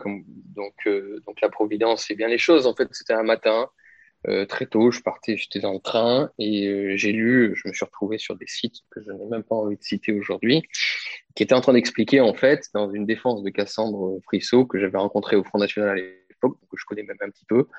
Bon, voilà, euh, et qui défendait Cassandre sur le mode. Donc, elle a eu le courage, effectivement, de dénoncer les personnes qui sont à l'origine de la stratégie vaccinale universelle, qui est celle qui est adoptée par la France, et donc du coup du pass sanitaire qui réduit nos libertés et ainsi de suite, et le qui faisant référence directement à ce même, qui est un même, on ne va pas se mentir, même si sur la, pancarte de Cassandre, il n'y avait pas que des juifs, le qui signifie les juifs dirigent cela et, sont à la tête de, de tels mouvements historiques, en l'occurrence celui du confinement, de la stratégie euh, vaccinale universelle, c'est-à-dire de vouloir vacciner tout le monde, et, euh, et du pass sanitaire. Bon, donc j'avais, je lisais un article d'éloge de Cassandre Christo en disant que les Juifs étaient des empoisonneurs de puits, hein, la fameuse image, et, euh, et que voilà, bah, tout ça était de la faute des Juifs. Et, et un matin, c'est tôt le matin, je me suis énervé et j'ai dit tout ça est absolument absurde. Et sans, et d'ailleurs, je, je, suis contre ensuite les persécutions qui sont, qui sont arrivées sur Cassandre et tout ça, parce que je suis pour la liberté d'expression la plus totale. Et je vais me justifier donc dans cette vidéo dans ce, dans ce débat. Pourquoi est-ce que j'ai attaqué sur le sujet? Parce que simplement c'est absurde et ça révèle bien ce qu'est justement une mentalité complotiste. On en revient à, ma, à mon image de la vague et de l'écume. L'écume, c'est-à-dire les élites, sont des élites qui savent interpréter les phénomènes historiques et qui savent les exploiter au mieux. Et effectivement, quand vous êtes dans des pays où il y a beaucoup de juifs, qui pour des raisons historiques ont toujours été très proches des centres urbains, donc euh, sont, sont, ont un QI assez développé, si on en croit en tout cas les, les courbes de QI, qui sont de gros travailleurs, et bien effectivement, quand il y a une grosse communauté juive quelque part, il n'est pas rare de les voir être dans les élites, c'est-à-dire être présents en masse dans tous les métiers qui ont une valeur ajoutée assez importante. Donc effectivement, en France, dans tout ce qui se passe, vous allez voir beaucoup de juifs représentés dans, dans, dans chaque chose qui se passe. Mais le problème, c'est que vouloir tout résumer aux juifs en France, et donc de dire à travers le qui, c'est de la faute des juifs ou d'une certaine élite juive, euh, pas tous les juifs du quotidien, mais une élite juive particulière, c'est eux qui nous amènent cette vaccination universelle et tout le reste que, euh, ben, je veux dire, je suis contre le pass sanitaire et tout le reste. Eh bien, cette stratégie-là, non seulement, enfin, cette stratégie, cette pensée-là, cette idéologie-là, non seulement est complètement fausse, et je vais vous le démontrer, mais en plus sert le pouvoir. C'est ce que j'ai voulu dire dans mon tweet qui a, amené, suite à la polémique que ça a créé, le débat que nous avons aujourd'hui. Ce serait vrai s'il n'y avait que les pays dans lesquels les juifs sont partie prenante de l'élite, s'il n'y avait que ces pays-là qui avaient choisi la stratégie vaccinale universelle et le pass sanitaire. Or, on constate, quand on regarde en tout cas au moins l'hémisphère nord, que cette stratégie vaccinale, je suis contre cette stratégie vaccinale universelle, mais on constate qu'elle a été choisie et sélectionnée par tous, à quelques très très rares exceptions, tous les pays euh, dont, euh, qui sont extrêmement urbains. Des pays asiatiques qui n'ont absolument aucun juif et qui n'ont rien à voir avec Big Pharma et l'élite mondiale, la Chine et d'autres et d'autres pays asiatiques, jusqu'à, et ça c'est mon petit, mon petit sucre, mon petit gâteau, et j'attends de voir ce que les complotistes vont arriver à sortir, jusqu'à l'ayatollah euh, Ramenei qui s'est vacciné à la télévision, devant les caméras à la télévision de la première chaîne iranienne pour pousser le peuple iranien à se vacciner, ce qui fait que même l'Iran est dans, je ne pense pas que l'ayatollah Ramenei soit extrêmement sioniste, soit très proche de Big Pharma, soit très proche du, qui, des, des qui. Il est plutôt en opposition, vous voyez ce que je veux dire. Donc, en fait, tous les pays ont sélectionné cette stratégie. Et je suis contre ça, hein, mais tous les pays ont fait, y compris ceux qui n'ont rien à voir avec les juifs et qui même luttent contre les juifs. Euh, CF, par exemple, Gaza, qui est même allé jusqu'à organiser des jeux concours, vous allez voir, des jeux concours pour pousser la population de Gaza, les Gazaouis, à se faire vacciner. Il y a même dans la Corée du Nord, il y a des articles qui sont sortis, la Corée du Nord montrant qu'ils cherchent à, à avoir les vaccins russes euh, en sous-main pour essayer de vacciner sa population. Je ne crois pas que la Corée du Nord ait beaucoup à voir avec Pfizer, avec la logique euh, complotiste mondiale et ainsi de suite. Donc, tout ça pour vous dire. Et, et, ça, ce que je suis en train de vous dire, je pourrais mais, mais prendre 50 000 exemples pour vous montrer qu'à chaque fois, se concentrer sur l'écume des choses, c'est ne pas voir la Ok, ok, ben, on, va, on va laisser, on va laisser Youssef répondre. non, non, mais Youssef a beaucoup de retard. Julien, Julien, Youssef a beaucoup, beaucoup de retard. Non, non, j'aimerais d'accord. Non, j'aimerais que, plus pour équilibrer, vous comprenez, parce que. Non, non, non, j'aimerais que, non, j'aimerais que Julien Rochdy termine. Non, non, j'aimerais que Julien. terminer Oui, non, allez-y, allez-y, terminez. D'accord. Donc, donc, en fait, c'était un matin énervé, donc je, je, me dis, mais tout ça est absurde. D'autant que même si le pile-poule ou complotiste, et quand je dis complotiste, encore une fois, je ne parle pas des gens qui mettent en cause les versions officielles. Hein. Je parle des gens obsessionnels qui cherchent dans, un, dans, un, dans une pensée de système à toujours trouver le juif qui est derrière tout ce qui se passe dans le monde. C'est ça que je dénonce. Donc, je disais simplement que, euh, par exemple, l'argument tout simple de dire que la population israélienne s'est faite vacciner en masse. Donc, à moins de considérer, dans une logique totalement fantasmatique, que les Juifs sont tellement intelligents qu'ils ont envie de tester le poison sur leur propre population avant que de l'administrer au monde, au monde, entier. Et j'ai eu des gens, hein, parmi de, les commentaires, des gens donc, de, de, de, chez vous, pour être chez vous, je sais pas, plus proche ou moins, qui m'ont dit Ah, mais non, mais non, c'est pas vraiment les juifs, en fait, c'est les, les élites juives. Ils arrivent toujours à, retomber sur leur, leur patte. Et non, non, si je peux terminer. Donc, j'ai simplement dit en fait, il y a peut-être des causes un petit peu plus profondes et un petit peu plus sérieuses pour comprendre cette stratégie contre laquelle je suis, stratégie vaccinale globale et pas sanitaire, plutôt que de dire c'est de la faute de quelques élites juives. et, on a compris. et je termine, non, non, non, encore une seconde, laissez-moi. Et en plus, ça c'est la petite cerise sur le gâteau, en plus, effectivement, il y a une manipulation gouvernementale, que je ne remets évidemment pas en cause, c'est toute l'histoire du monde que des manipulations gouvernementales, qui n'attendaient qu'une seule chose, c'est de pouvoir assimiler les antipasses sanitaires à des complotistes antisémites. Et je dis simplement qu'en fait, elle loupe sa cible, la jeune Cassandre, en, en, disant ça, parce que non seulement elle se trompe sur le fond, mais en plus, elle sert les intérêts de Darmanin et de Macron. Donc, j'ai simplement fait un tweet en disant que c'était bah, stupide et que c'était contre-productif. Ok. Youssef? Oui, alors moi, je prends directement la défense du général de Lavarde et de euh, Cassandre Fristo pour une raison simple, c'est qu'ils n'ont pas désigné les Juifs, pas les, désigné les Juifs précisément, mais ils ont désigné l'ennemi. Maintenant, je, vais vous dire. Soyez honnête avec vous-même. Le, qui, le qui était même antisémite. vous, vous lui répondrez, vous lui répondrez. Prenons les choses, les cas les uns après les autres. Le général de Lavarde, ok, général à la retraite, ancien responsable de, euh, du renseignement électronique interarmé. Donc là, on n'a pas affaire à un dingue. Euh, c'est quelqu'un d'ailleurs que, je connais, on ne se connaît pas personnellement, mais on relaye ses travaux sur, euh, sur Strategica et c'est quelqu'un dont je suis les, publications depuis un moment. À aucun moment, il a, il a, il a, il a prononcé le mot juif. il s'est retrouvé dans un tribunal télévisuel avec un posternac qu'on ne connaissait pas. Euh, Morandini qui a une affaire de mœurs sur le dos.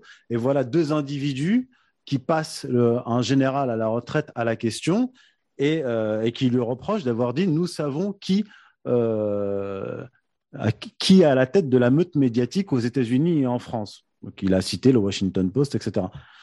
On lui a reproché d'avoir dit la communauté que vous connaissez bien. Ensuite, ensuite il a précisé les choses. C'est quoi la communauté? Attendez, il a, il a précisé il a précisé, il a pondu un article dans lequel il dit quand je parle de la communauté, je parle de l'état profond qui est composite. Donc il y a des juifs, alors lui il a dit il y a même des bouddhistes, etc. Mais dans l'état profond américain, il n'y a pas 36 communautés. Hein. Euh, il y a les WASP et les juifs. C'est en gros euh, le système impérial euh, américain, il est judéo-protestant. Et d'ailleurs, le protestantisme américain, depuis les Pères pèlerins et avant, est, d'influence juive, puisqu'il est une émanation du calvinisme et de l'époque de Cromwell, qui est un millénarisme qui est euh, parfaitement euh, messianique. Donc, pourquoi vous froncez les sourcils? Non, non, parce qu'on on, on, en parlera tout à l'heure, mais s'il y a une chose que je ne ferai jamais avec vous, mon cher Youssef Indy, c'est une course une course à pied ou une course en voiture parce que vous êtes le roi des raccourcis et je vais le prouver juste après. Oui, d'accord, d'accord. alors, mais le roi, j'ai jamais vu quelqu'un qui faisait de tels raccourcis. Même Alain Soral, même Alain, il fait pas des raccourcis pareils. Alors vous, vous êtes jamais je joue à Mario Kart avec vous, je vous assure, parce que vous êtes le roi des raccourcis. À la, tête de l'appareil d'État américain, il n'y a pas de WASP et il n'y a pas de juifs Non, c'est pas sur ça que j'ai réagi. Là-dessus, évidemment, le, système américain est basé effectivement sur une base WASP et une base extrêmement juive, puisqu'ils sont euh, effectivement extrêmement représentés dans les universités, euh, dans, les centres de pouvoir et dans le centre de la finance internationale qui est New York. D'accord. Les, les, pères pèlerins n'ont pas considéré l'Amérique comme une terre promise et ils ne se sont pas considérés eux-mêmes comme le nouveau peuple élu? Non Je vous renvoie aux travaux. Euh, si, si, bien sûr, mais, mais, mais, mais, justement, il y a une concurrence justement entre les évangélistes et, les juifs. Et, et, même Bernard-Henri Lévy est allé jusqu'à dire que euh, pour le moment, il y avait une alliance qui était, qui était effectivement de fait entre les évangélistes protestants et donc ce que vous appelez les messianistes et les, les Israéliens, mais il a même dit qu'un jour tout cela pourrait se retourner parce qu'en fait dans l'histoire de l'évangélisme et dans l'histoire du protestantisme, il y a aussi des moments où il, où il, y a eu des moments de rejet de la communauté juive parce que justement il ne, il ne, le peuple protestant remplaçait les juifs dans la dans dans l'épisode Youssef, Youssef donc encore il faut, une fois, il faut, voilà, il faut, ça, Youssef ça, est, vraiment en retard. En fait Youssef est simplement pour vous dire que vous, euh, vous simplifiez tout quoi. mais, mais comme à votre habitude hein. J'ai écrit sur ces sujets-là de façon très précise. Si vous me croyez vous voyez, je, je m'y connais un petit peu aussi. Oui, moi j'ai écrit là-dessus. J'ai fait des recherches là-dessus. C'est mon... ce que vous avez écrit là-dessus. Euh... C'est mon, mon travail. Sinon, je bah... peux écrire là-dessus aussi. Je pense que c'est pas ce qui est le plus important. D'accord, lisez Bernard Cotteret. D'accord, lisez Bernard Cotteret si vous voulez, si vous voulez pas me croire. Bref, euh, donc on en revient au général de Lavarde il a été excommunié pour cette raison, pour avoir parlé d'une communauté. Dans un article, il est rentré euh, dans, les détails, en disant qu'il euh, ne disait pas que c'était exclusivement les juifs, mais qu'ils en faisaient partie. Mais ça ne veut pas dire que tous les juifs font partie de l'État profond et qu'ils font partie de l'élite, euh, soyons précis. Maintenant, par rapport à Cassandre Fristo, sur sa pancarte, je n'ai pas vu de mots juifs apparaître, et parmi les noms qui sont mentionnés, euh, il y a Schwab qui n'est pas juif, il y a Véran qui n'est pas juif, il y a Macron qui n'est pas juif, et il y en a d'autres qui le sont. Et ce sont les médias, et donc l'appareil d'État, parce qu'elle a été convoquée euh, par la police, qui ont décrété que le qui était, euh, essentiel et qu'il désignait les juifs. C'est comme s'il nous disait. Quelle mauvaise foi, mais quelle mauvaise foi. Mais quelle Est-ce qu'elle a parlé des juifs? Est-ce que qu'il n'y avait non juifs Est-ce qu'il non mais euh, bon, écoutez, là, non, mais argumenter ou ne, ne, ne, jetez pas d'anathème ou de. Ou de, je peux argumenter si vous voulez, si vous me laissez argumenter. Il est évident, je veux dire, il est évident. Youssef va au bout, Youssef va au bout parce que. J'argumente pas alors. Mon, non, mais c'est mon développement. Est-ce qu'il n'y avait que des juifs sur la pancarte de Cassandre Fristo J'ai déjà expliqué, j'ai déjà dit. Répondez, non, mais oui, ou non, il n'y a, que des juifs ou pas Pour que je puisse dérouler.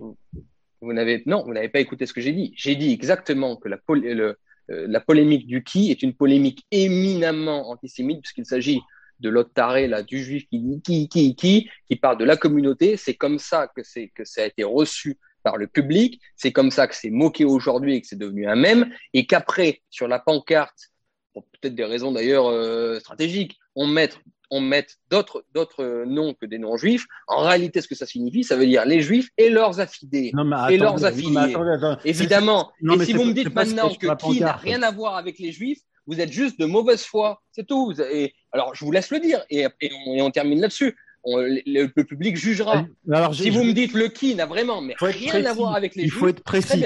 Il faut être précis. Les noms. La polémique est née par rapport à cela d'un juif qui pétait un plomb parce que, parce que l'autre était en train de dénoncer une communauté. mais du coup, j'aimerais bien en placer une. On se calme. Les noms sur la pancarte ne sont pas exclusivement juifs, d'accord Oui, mais ce sont des affidés des juifs. Laissez-le parler, Si vous voulez rentrer dans le ah, détail, maintenant, si vous voulez rentrer dans le détail par rapport à Macron, qui a mis en selle Macron et qui s'est vanté d'avoir fait euh, entrer Macron en politique, là, on peut rentrer dans le détail. Mais ce que je vous dis. Ben voilà, vous êtes en train de me dire que ce sont bien des affidés des juifs. Sur la pancarte, Merci Youssef Indy. Merci de, merci en fait de valider ce que je viens de dire à l'instant. Soyons merci. précis. Soyons précis. Sur la pancarte, il n'y a pas que des juifs. Vous venez juste de valider ce que je dis. Il y, a les... il y a les gens qui sont soumis aux juifs et leur affidés. C'est ce que vous voulez dire. Oui ou non, non mais... Oui ou non? Restez sur la pancarte. Oui ou non? sur la, pancarte, il y a des gens qui sont soumis au système globaliste qui lui-même est une émanation d'un Karl Schwab, Karl Schwab est président oui du... ou non? Karl Schwab est président non, non, non, Oui ou non?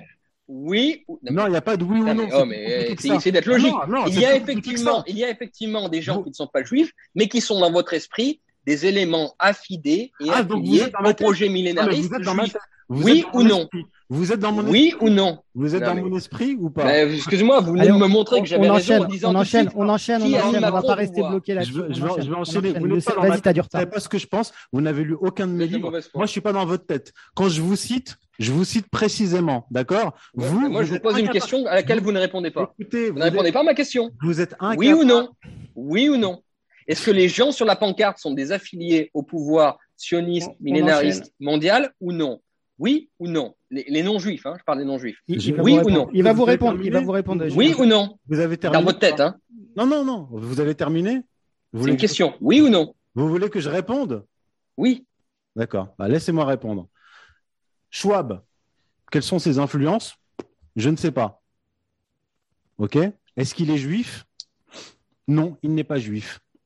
Est-ce qu'il a dit qu'il était euh, très influencé par Henry Kissinger? Oui, il l'a dit. Qu'est-ce que ça signifie? Et juif.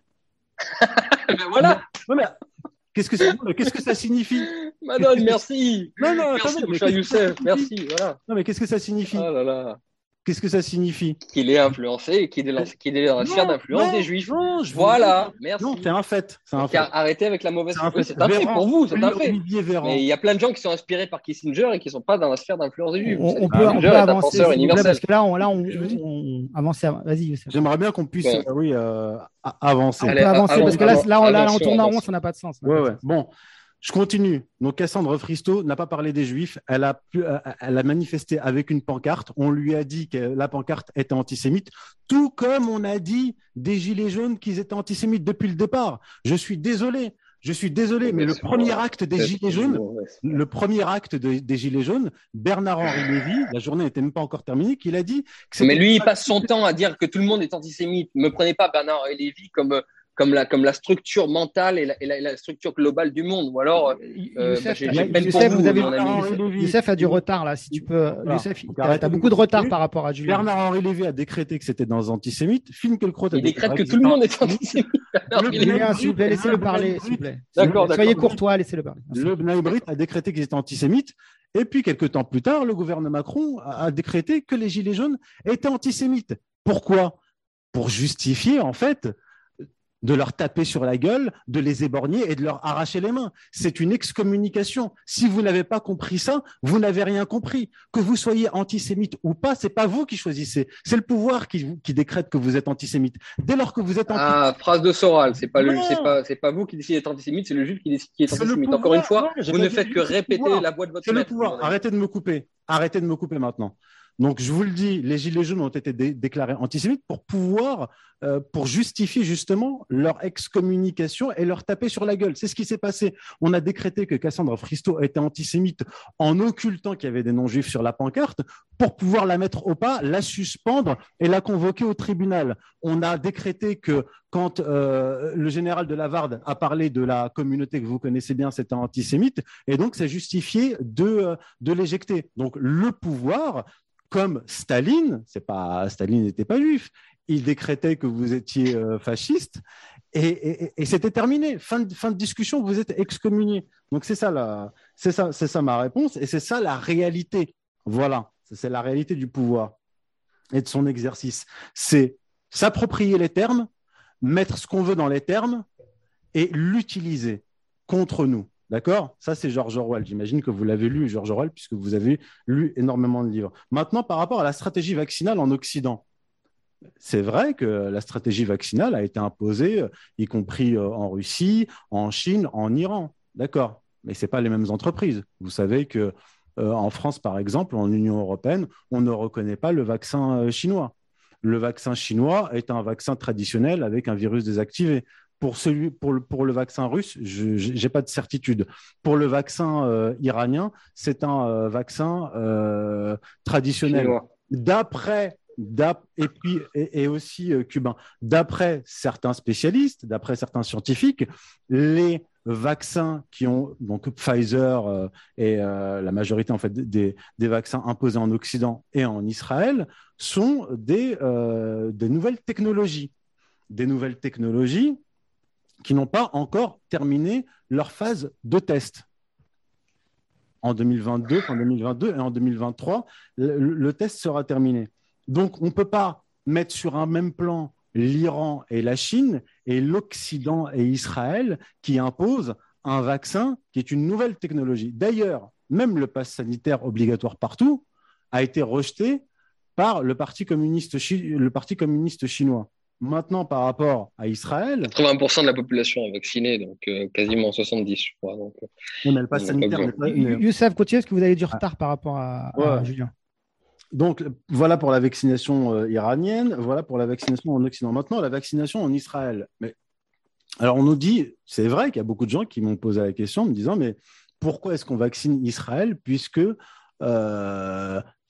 puisqu'on s'imagine que c'est un peuple unifié et que les élites juives ont toujours préservé euh, leur peuple. Alors là-dessus, j'ai publié tout un dossier de 50 pages qui s'appelle Vaccination et dictature euh, sanitaire en Israël et en Occident. Je ne, veux pas ici rentrer dans, les détails, mais il y a un certain nombre de chercheurs, de scientifiques en Israël qui se sont opposés à la vaccination euh, Pfizer qui se sont opposés au pass sanitaire euh, obligatoire. Même le ministère de la Santé euh, israélien a relevé euh, un nombre important d'effets secondaires et des études indépendantes d'éminents scientifiques et israéliens ont relevé des, effets secondaires, notamment sur des jeunes de, de, de, moins de 30 ans, totalement inédits. Donc, mais dans quel objectif? L'objectif depuis le départ, depuis le premier confinement, a été d'utiliser, et ça c'est Netanyahou qui l'a déclaré, ainsi qu'Albert Bourla, le PDG de Pfizer, faire d'Israël le laboratoire pour l'Occident. C'est une déclaration officielle, c'est pas moi qui l'invente, c'est le Premier ministre israélien et le PDG de Pfizer. Euh, bah, il se trouve qu'il n'est pas finlandais et il est proche de, il est proche de, de, de Netanyahou. Là, je ne l'invente pas. Et en France, on a eu droit à cette propagande pro-israélienne du pass, etc.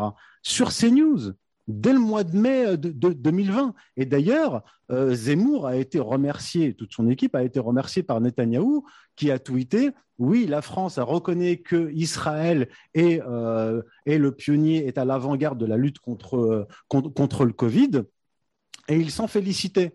Et d'ailleurs, euh, euh, Zemmour opinier du chef, souriant, disant euh, oui, oui, il y a aussi le traçage. Donc le, traçage, le pass sanitaire, etc., a été d'abord imposé en Israël, puisque d'après ce que nous dit Manuel Valls ou, alors Bernard-Henri Lévy, le peuple juif est à l'avant-garde de la République et qu'il est cette escorte secrète qui accompagne l'humanité. Donc si on, si on les écoute et qu'on les observe, ils sont en train d'utiliser une partie de leur population, c'est-à-dire les Israéliens, et euh, ce n'est pas nouveau, ce n'est pas la première fois qu'ils utilisent leur population et qu'ils la sacrifient, pour imposer un modèle en Europe. Tout ce qui s'est passé euh, en 2020 en Israël a fini par être imposé en France, en Occident le pass sanitaire, le QR code, euh, l'interdiction de rentrer dans les salles de sport, les bars, les restaurants, etc on y est en France, ça a d'abord été imposé en Israël et ensuite ça a été étendu.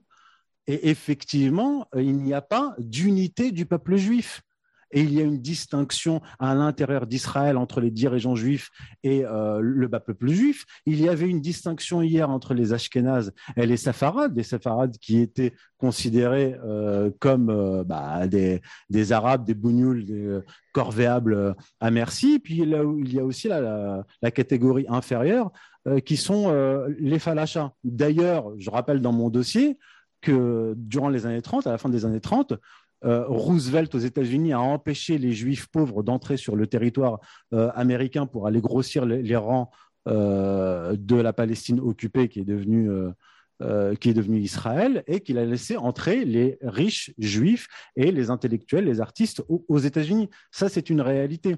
Et donc, Israël a été utilisé comme modèle avant-garde qui a été imposé en Occident. C'est pas c'est pas, je veux dire, c'est factuel, c'est pas une invention de ma part, c'est simplement des faits. Le confinement en Chine, le confinement en Chine débute avant le, confinement en Israël. Précision, le confinement en Chine a, a, concerné Hubei, qui est la, la, région où se situe Wuhan, le centre. Ouais, bah, oui, c'est-à-dire des, c'est-à-dire des, pays comme Israël est tout petit, c'est-à-dire, c'est-à-dire des régions qui sont déjà trois fois plus grandes qu'Israël. Oui, mais hein, proportionnellement. essayez de réfléchir un peu. Non, non, non, Essayez de réfléchir un peu. Deux secondes. C'est la proportion, pas par rapport à Israël, qui n'est pas le centre du monde, mais c'est la proportion par rapport à la population totale chinoise. 1 milliard 5 et la, la région de Hubei, c'est 60 confiné les endroits où, où, le virus est, se, est, se propager. Et vu qu'Israël est un tout petit pays, ils ont dû confiner et mettre un pass sanitaire sur tout le pays. C'est tout, mais, tout petit. Mais, mais la, alors, je vais vous répondre.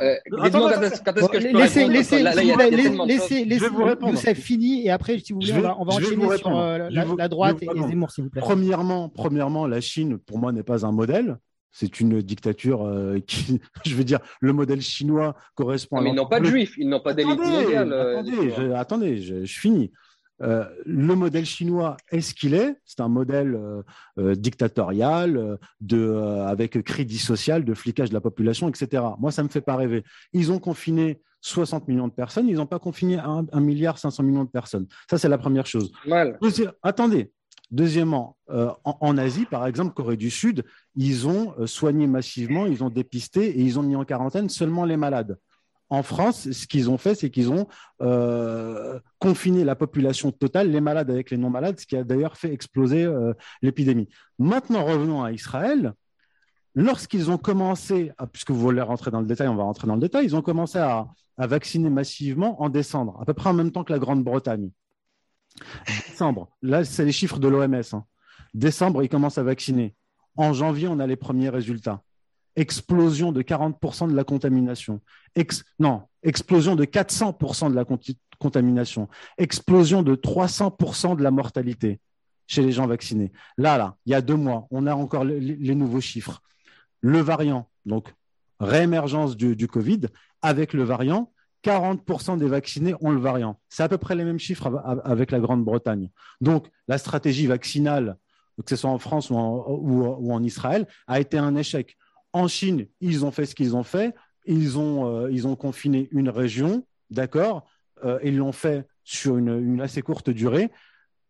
Ils ont réouvert et ils ont déconfiné et l'économie est, repartie. Le modèle qui a été imposé en France n'est même pas le modèle chinois. Parce qu'en France, ils, auraient pu euh, confiner mettre en quarantaine simplement les, personnes malades. Mais non, au début de l'épidémie, on a dit aux gens prenez un doliprane, restez chez vous. Et ensuite, on a confiné les malades avec les gens qui n'étaient pas malades. Donc voilà pour ce qui est euh, d'Israël. Donc on peut remercier les autorités israéliennes, on peut remercier Pfizer. Et je rappelle au passage que les sociétés Pfizer, AstraZeneca, Moderna, etc., ont signé une décharge avec l'Union européenne. C'est-à-dire que s'il y a des effets secondaires et des morts, eux, Pfizer, etc., ils s'en lavent les mains. Et je ne vous parle même pas du passif juridique de Pfizer. C'est, je crois, ces 10-15 dernières années, ils ont payé 12 milliards de dollars de condamnation pour des scandales euh, sanitaires. Fatigue, euh, fatigue. Ouais, bah, c'est pas terminé. Faut, euh, on, va, peut-être, on va peut-être. non, non, non, non, non, non, non, non, non, je termine, je, je dirais quand même un mot, là-dessus parce que. parce que je voudrais qu'on parle de, de, la présidentielle. oui, on, on, va, on, va, parler de moi. Il y a aucun, c'est passionnant, mais.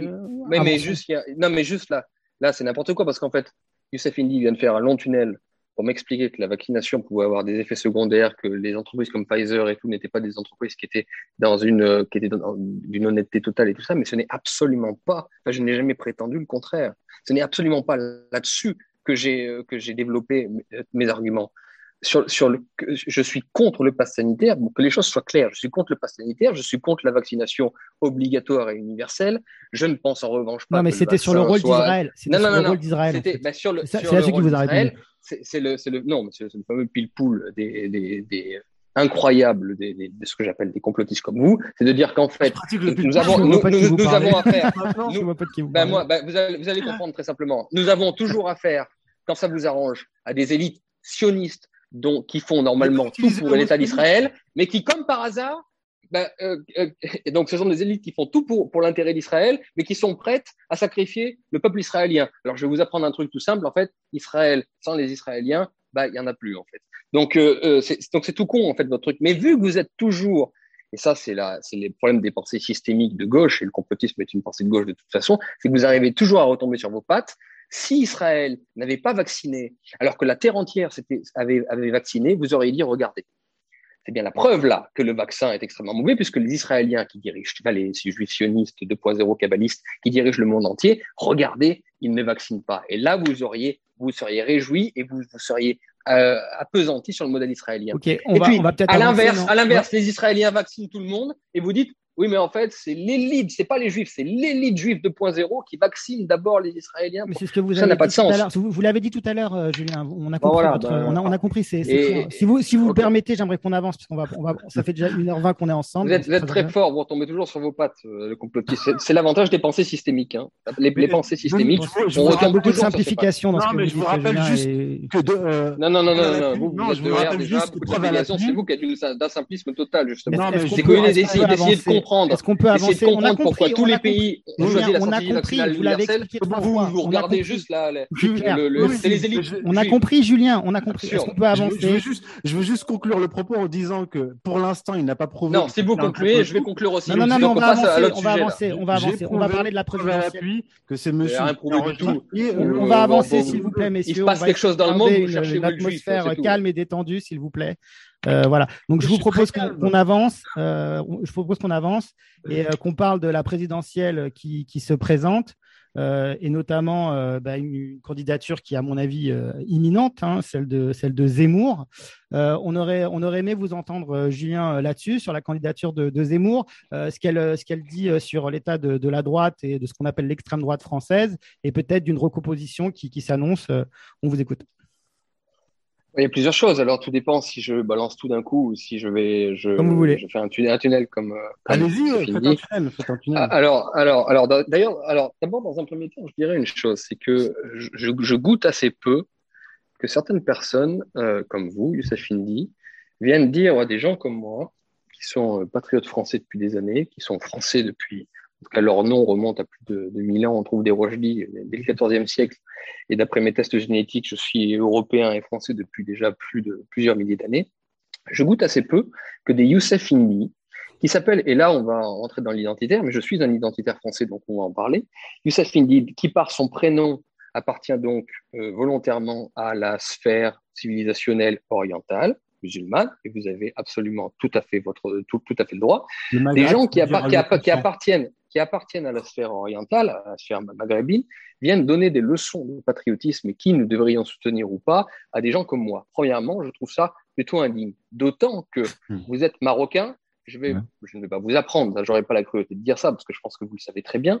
D'autant que le Maroc, c'est-à-dire votre pays auquel vous vous rattachez par le prénom et votre religion et vos origines et votre génétique, le pays, le, Maroc est un très très beau pays dans lequel j'ai beaucoup d'amis, mais le Maroc est le, si, si, je ne m'abuse, le pays qui a contracté le premier, la première alliance des États-Unis en dehors de la, de, la sphère américaine. Un pays qui est très proche, d'ailleurs il, il, y a des révoltes à l'intérieur du Maroc par rapport à ça, qui est extrêmement proche du, euh, de ce que vous allez appeler le sionisme international ou en tout cas l'Occident, euh, les États-Unis et tout ça. Ah Donc, euh, mon, cher, mon, mon, cher Youssef Indy, vous gagneriez beaucoup, en tout cas à mes yeux, vous en oubliez, vous seriez beaucoup plus noble à mes yeux, si au lieu de venir emmerder des patriotes français qui, ont conscience de tous les problèmes et qui choisissent quelles sont leurs priorités ou non, si vous alliez plutôt dans votre pays faire euh, votre, enfin, tenir votre discours et, et, faire votre croisade antisioniste dans votre pays mais comme par hasard, vous ne le faites pas parce qu'il est beaucoup plus agréable et beaucoup plus euh, tranquille de le faire via YouTube comme Eric Zemmour. avec des Français qui, comme Eric Zemmour. donc, donc, répondez. Vous êtes, vous, êtes, vous, êtes, vous, êtes, censé être notre le, mais vous répondez pas, vous répondez pas aux questions. Non, non, non, ça, ça c'était le préambule. Une question je vais répondre à Zemmour. Non, merci, je vais faire un préambule. Oui, non, maintenant je vais répondre sur Le problème, c'est que leur tourne, malheureusement. Je suis, je suis dans mon, d'accord, d'accord, d'accord, leur tourne, il faut avancer. Je suis désolé. D'accord, d'accord, d'accord, d'accord. Alors maintenant, maintenant parlons de Zemmour. C'était, c'était juste un petit préambule. Non, mais alors maintenant, Zemmour. Alors Zemmour, j'ai écouté. Est-ce que je peux répondre par rapport au préambule je vous en prie, vous m'aviez laissé faire un. vous, m'avez dit que j'avais le droit de faire un tunnel, si vous avez envie de répondre, allez-y. Je répondrai en bloc. Alors, mais alors réponds tout de suite. Non, non, alors répondre tout de suite et on clore, on clore ça et on, et on enchaîne sur Zemmour. Faites votre croisade dans votre pays et laissez-nous tranquilles. D'accord. Dites-moi, vous, euh, vous êtes franco-français de souche, etc. Vous, vous vivez en France? Vous avez toujours vécu en France? Euh, oui, absolument, à part depuis quelques mois, euh, mais ça n'a rien à voir. Moi, je me sens européen. Déjà, déjà c'est pas que la France me concerne, c'est l'Europe.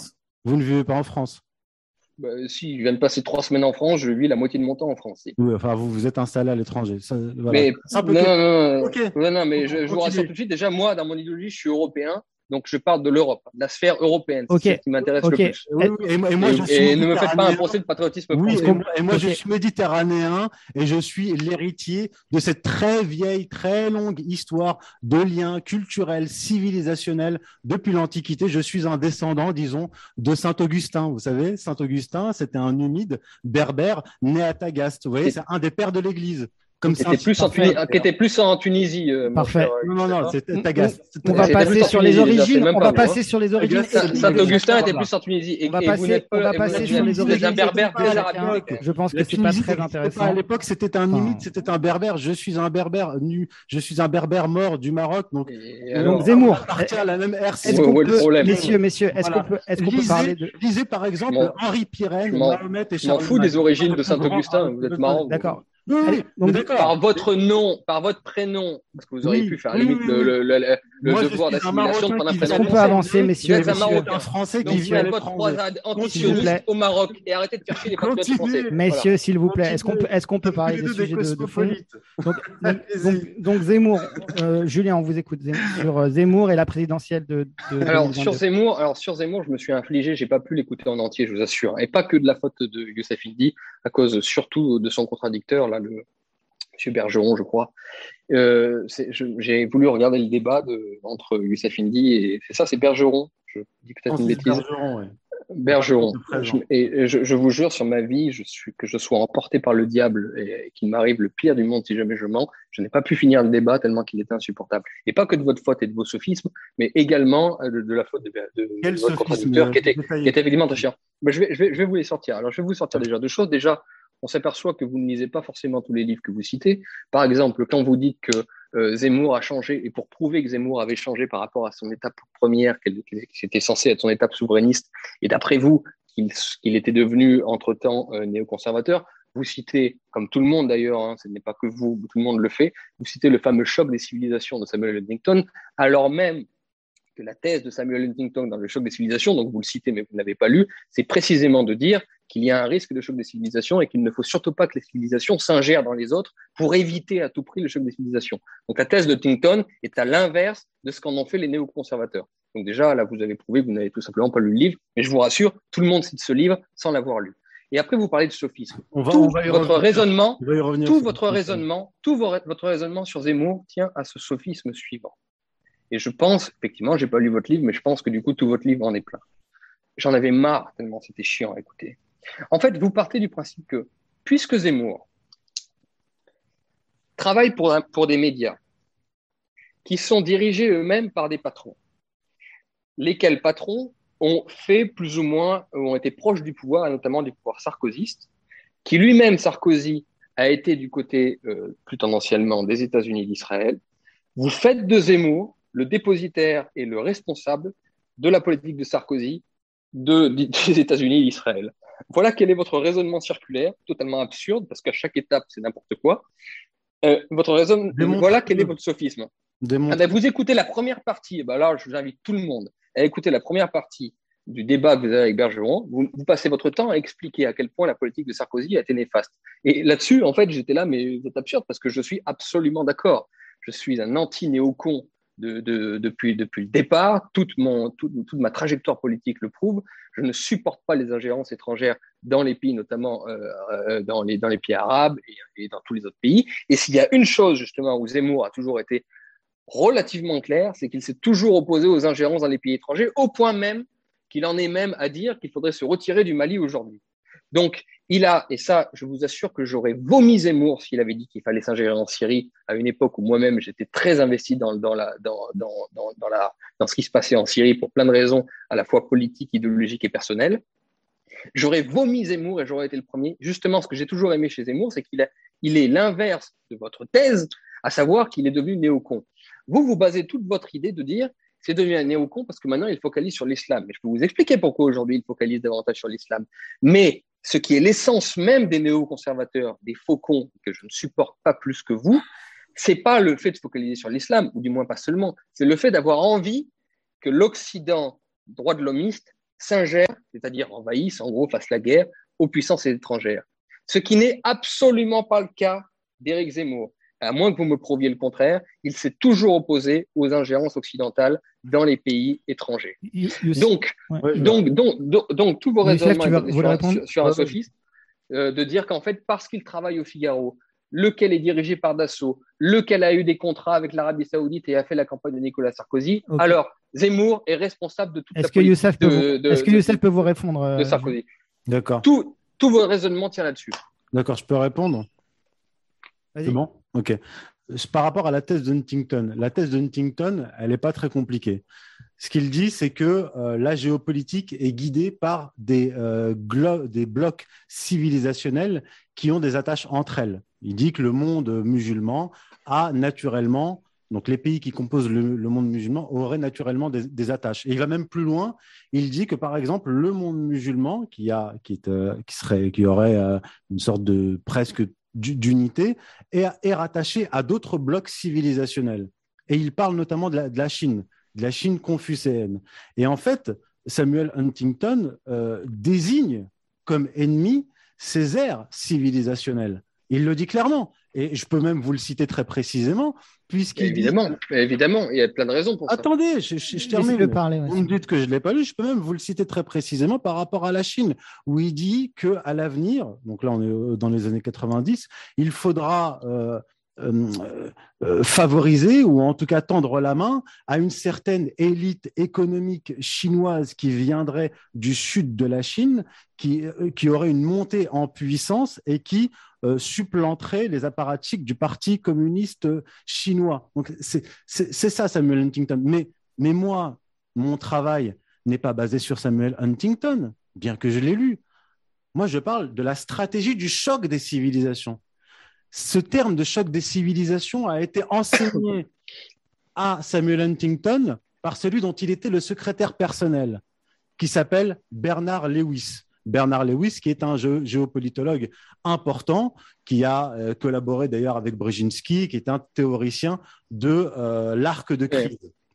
D'accord? Samuel euh, Bernard Lewis, qui a la triple nationalité britannique, israélienne, américaine, et qui a d'ailleurs contribué à pousser avec le lobby pro-israélien les États-Unis à l'époque de Dick Cheney et de George W. Bush en guerre contre, euh, contre l'Irak. Mais, mais, mon livre, mon premier livre, Sources et genèse messianique du sionisme euh, de l'Europe médiévale au choc des civilisations, montre que comme beaucoup d'idées religieuses qui ont été sécularisées, eh bien, euh, Bernard Lewis, lui, a sécularisé une idée qui est celle de l'opposition, en fait, une stratégie d'opposition entre le monde, chrétien et le monde musulman. Et là, ça remonte euh, au Moyen Âge, donc je ne vais pas vous faire tout un développement ici. Mais même avant Bernard Lewis, celui qui a parlé de choc des civilisations, le terme vient de Arnold Toynbee, qui en 1947 a écrit un livre qui s'appelle L'islam,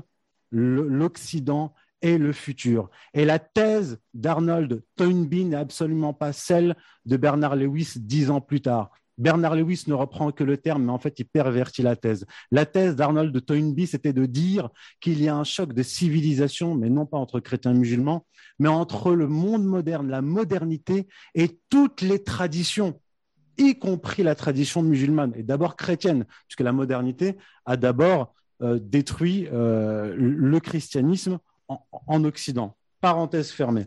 Maintenant, par rapport à Zemmour et ses patrons, vous auriez dû écouter le, débat euh, jusqu'au bout parce que j'ai été précis là aussi sur Zemmour. Là, pour le coup, le véritable sophiste, c'est Zemmour. Pourquoi? Parce que il nous dit, par exemple, en 2007, pendant la campagne présidentielle, que Nicolas Sarkozy, j'ai rapporté son, son, article, hein, dans plusieurs de mes articles, et je le mentionne aussi dans mon livre. Il dit que Nicolas Sarkozy est un social bonapartiste et qu'il est l'héritier des croisades et de Valmy. C'est ce que dit Zemmour. C'est-à-dire que Zemmour, qui connaît Nicolas Sarkozy depuis 20 ans, il se tutoie, il se tutoie, il fait campagne pour Nicolas Sarkozy, qu'il désigne comme social bonapartiste, héritier des croisades, etc., alors qu'il sait que c'est faux alors qu'il sait que Sarkozy est depuis longtemps l'homme des réseaux. Il est depuis longtemps l'homme des Américains. Il a même un frère qui est, euh, rattaché à une, grande entreprise américaine qui s'appelle Carlyle, dirigée à l'époque par Frank Carlucci. Il sait que c'est l'homme des réseaux pro-israéliens. Les réseaux pro-israéliens, ça existe. Tout le monde le sait. Donc Sarkozy a vendu, euh, Zemmour a vendu du Sarkozy. Il a répondre sur ce sujet ou je vous laisse attendez, comme, je, vous voulez, comme vous voulez. Je, continue. Que je peux vous répondre exactement. On va faire en sorte que vous ne coupiez pas si vous voulez. Oui, ça sera, plus, simple, sera plus simple. Je continue pour bien, vous montrer l'évolution de, de, de, Zemmour. Avant, il ne parlait pas d'islam, Zemmour. Il parlait d'immigration. Il parlait d'immigration et il parlait, euh, il était focalisé aussi sur, la, sur les questions économiques en disant que l'immigration posait un véritable problème. Là, il reprenait la, thèse marxiste. Et dans les années jusqu'à 2012, 2013, voire même 2014, Eric euh, Zemmour était euh, pour la sortie de l'euro, en disant que c'était une monnaie catastrophique, etc. A raison. Il était pour la sortie de l'Union européenne. Il a totalement changé de discours aujourd'hui. Mais aujourd'hui, qu'est-ce qu'il vous dit? Il vous dit, par exemple, je vous donner un, exemple de double discours parce qu'on n'est pas là que pour parler d'islam. Il dit, ben, moi, j'ai beaucoup de choses à reprocher aux technocrates de Bruxelles. Ah oui? Mais je suis contre la sortie de l'Union européenne. Je suis contre les effets économiques de l'euro, mais je suis pour rester dans l'euro. Quand il a, Marianne, etc., ont rapporté un certain nombre d'articles récemment. Quand il a rencontré au mois de juin De Castries, patron d'AXA, membre éminent du groupe Bilderberg, le patron d'M6 et deux autres patrons dont j'ai oublié euh, les noms, Stanislas euh, Bertzmann ou je ne sais quoi, il leur dit Moi, mon programme, je n'ai pas de programme euh, économique révolutionnaire. Si j'arrive au pouvoir, je m'occuperai d'une chose c'est du choc des civilisations. Euh, point barre. Je veux dire, Zemmour, il mentionne Samuel Huntington, mais pas seulement Samuel Huntington. Il mentionne aussi Bernard Lewis, surtout Bernard Lewis, en réalité, par rapport, par rapport à l'islam, en, disant que le monde euh, chrétien et le monde musulman sont en réalité ontologiquement voués euh, à se détruire les uns les autres. Mais là où ça devient plus intéressant encore, c'est quand on rentre dans le détail. Éric Zemmour a par exemple déclaré sur CNews, ça je l'ai rapporté dans mon livre, preuve à l'appui, il a déclaré Je suis favorable à une alliance avec l'Arabie saoudite, nous sommes ensemble en Libye, etc. Donc en réalité, Éric Zemmour, il valide totalement l'oligarchie. L'oligarchie, elle est composite, comme je vous l'ai dit, comme l'a dit le général de Lavarde. Et dans cette oligarchie mondiale, occidentale, certes, il y a une hiérarchie, mais il y a aussi des composantes importantes. Dans ces composantes, il y a l'Arabie saoudite, par exemple, et le Qatar qui sont les promoteurs d'une idéologie qui est le wahhabisme, qui se fait passer pour l'islam mais qui n'est pas l'islam, et qui a financé, comme vous le savez, vous avez été en Syrie, qui a financé les groupes terroristes qui ont été armés par l'État français, du, propre aveu de François Hollande. Ça aussi, je le rapporte dans mon ouvrage. Donc, en fait, Zemmour, qui nous parle d'islam du, matin au soir, nous dit en parallèle, je suis favorable à cette alliance qu'a la France avec l'Arabie saoudite, l'Arabie saoudite qui promeut le terrorisme le terrorisme que soi-disant condamne Eric Zemmour, qu'il rattache à, l'islam, sachant que, et vous le savez très bien, que les premières victimes du terrorisme international sur le plan statistique sont les musulmans eux-mêmes. Et donc, euh, comprendre simplement qu'il y a une évolution du discours et que, tiens, le discours d'Éric Zemmour est euh, favorable à tel ou tel candidat, et il se trouve que ce candidat, pour ne pas le nommer Nicolas Sarkozy, est lié au propre patron euh, d'Éric Zemmour et même de ceux qui font de la retape pour lui, comme par exemple Iskandar Safa. Iskandar Safa, il n'est pas juif, c'est un chrétien euh, libanais, ami Sarkozy, qui a négocié des contrats d'armement importants entre la France et l'Arabie saoudite, donc État qui est promoteur du terrorisme international et qui d'ailleurs a été sous mandat international d'Interpol pendant un certain nombre d'années. Bah, il se trouve simplement que les patrons d'Éric Zemmour et ceux qui font la promotion euh, d'Éric Zemmour sont des proches de, Sarkozy, du néoconservatisme. Et il se trouve que justement Éric Zemmour a adopté ce, discours néoconservateur. D'ailleurs, il se réclame des maîtres à penser du néoconservatisme dont fait partie euh, Bernard Lewis. C'est factuel. Et là, vous devriez lire mon livre, vous apprendriez les répondre. Euh, Pour 245 pages, il y a 400, Julien, notes de bas de page. Julien répondait, vous êtes référencé. Julien répondait. Oui, alors j'ai déjà expliqué que Zemmour ne pouvait par nature ne pas se rattacher au courant néoconservateur dans la mesure même où l'identité profonde du néoconservatisme, des fameux faucons avec euh, Rumsfeld et tout le reste, c'est de vouloir attaquer les autres pays pour imposer euh, une certaine logique humanitaire, euh, enfin, au prétexte, sous prétexte humanitaire, c'est Bernard-Henri Lévy, typiquement, c'est Glucksmann. Ce sont des gens comme ça qui sont des néoconservateurs. Zemmour a toujours été anti-ingérence occidentale, et en tout cas surtout française. Donc, par nature même, que vous le vouliez ou non, il ne peut pas se rattacher au courant néoconservateur. Sauf, et ça, c'est vous qui le pensez, qui le dites, sur la question de l'islam. Et on va y venir. Alors, alors déjà, j'aimerais juste faire une toute. Non, non, non, non, je vous ai laissé parler pendant. Euh, oui, allez-y, allez-y, Julien. Allez-y, Julien. Donc, euh, je, je, ne suis. Alors déjà, simplement une petite parenthèse. Là, il se trouve que je dois me faire l'avocat d'Éric Zemmour, mais je trouve la candidature d'Éric Zemmour intéressante. Et je, je, vais vous expliquer pourquoi, mais je ne suis pas l'avocat d'Éric Zemmour, je ne suis pas dans l'équipe de campagne d'Éric Zemmour. Il y a plein de gens qui me détestent auprès de Zemmour. Donc, je, voilà, je, simplement pour dire ça, pour préciser ça. Alors, je vais répondre maintenant sur tous les points. Sur Sarkozy, effectivement, vous dites que dans un premier temps, Zemmour a été plutôt favorable à Sarkozy. Mais en réalité, là, il faut refaire une contextualisation historique. Vous n'avez peut-être pas vécu, je ne sais pas où vous étiez à l'époque, vous n'avez pas vécu le Sarkozy 2006-2007.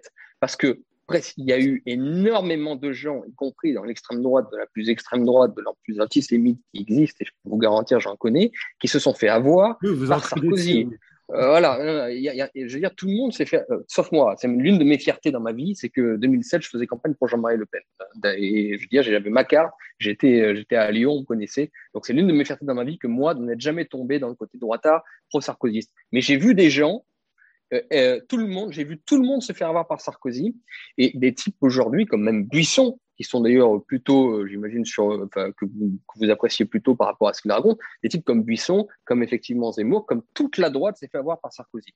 Donc maintenant, reprocher à, Zemmour de dire, bon, il est comptable de toute la politique de Sarkozy parce qu'il, dans un premier temps, il a été effectivement séduit par la, par, par, par la geste sarkozienne, c'est quand, même de, quand même assez malhonnête. D'autant c'est d'autant plus malhonnête que, je vais, vous dire, les critiques les plus acerbes que j'ai pu lire, que j'ai pu entendre sur Sarkozy et sa politique, sont très souvent venus alors, de Buisson dans, un, deuxième temps, mais de Zemmour extrêmement vite.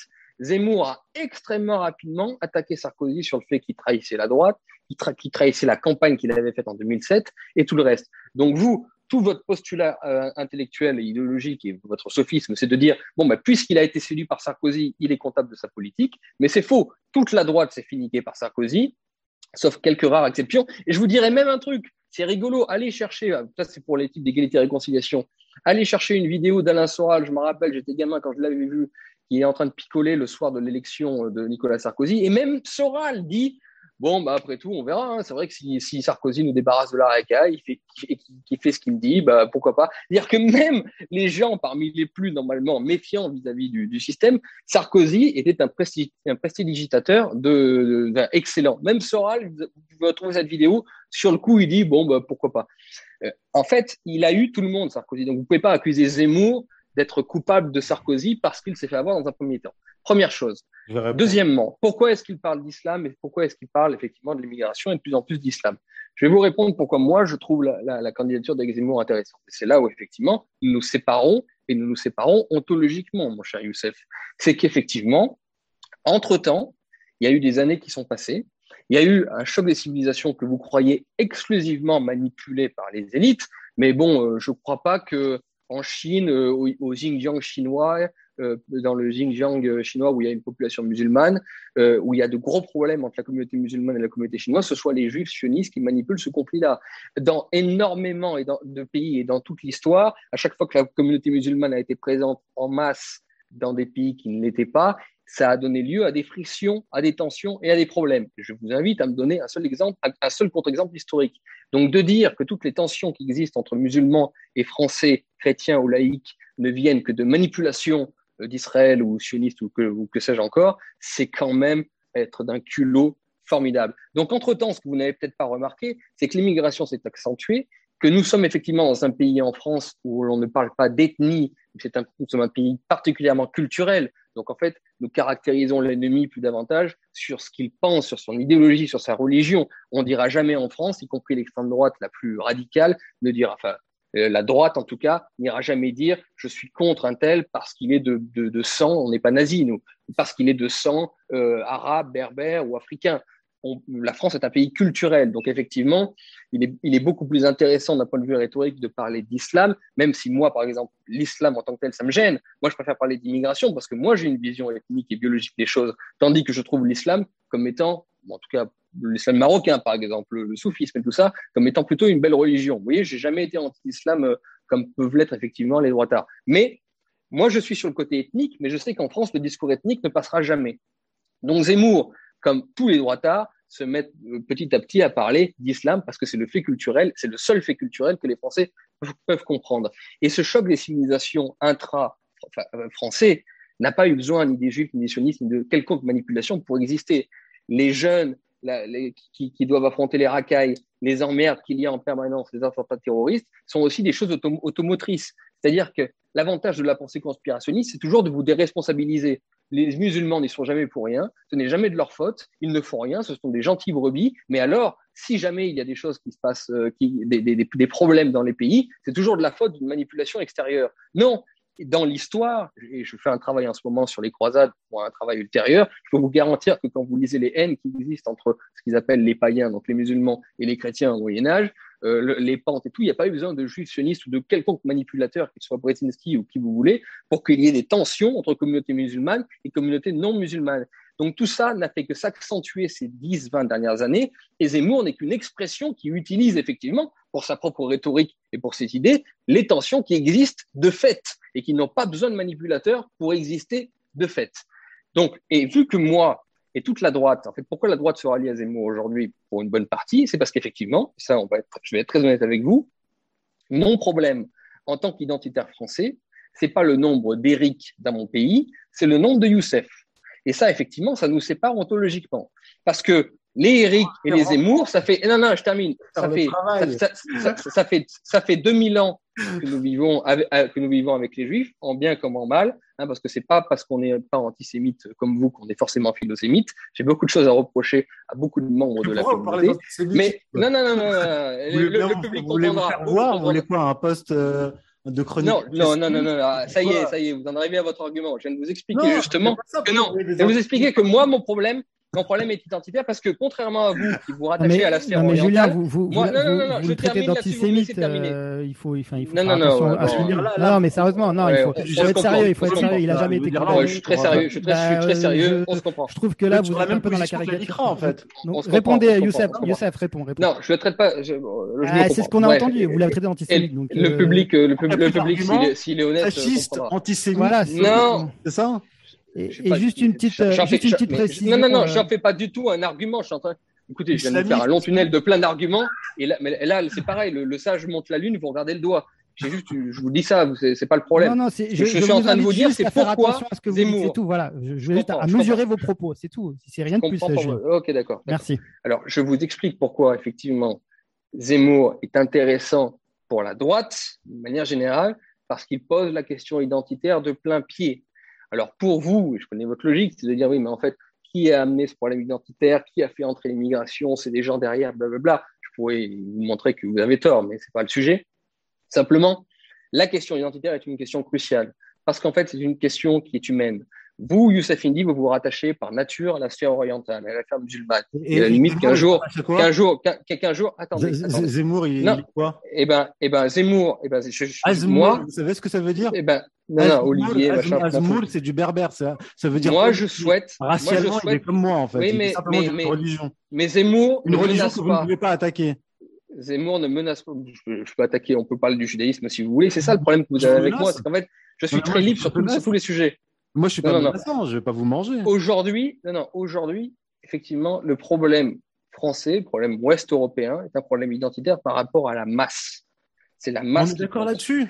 Et ben voilà. Donc, effectivement, moi, ce qui m'intéresse en tant que Français identitaire, c'est qu'on pose la question de l'identité de plein pied dans le débat. Que ce soit Pierre-Paul Jacques qui le pose, ne m'intéresse pas. Je veux qu'on pose ce débat. Il se trouve que Marine Le Pen, pour plein de raisons sur lesquelles nous pourrions revenir si vous voulez, mais on n'a pas le temps, a décidé sur ces questions de mettre de l'eau dans son vin. Très bien. Je veux quelqu'un qui pose toutes ces questions parce qu'elles sont importantes. Pourquoi? Parce que je veux que mes enfants soient élevés dans un monde occidental, européen, français. Et aujourd'hui, ça, c'est en, en, voie de, disparition.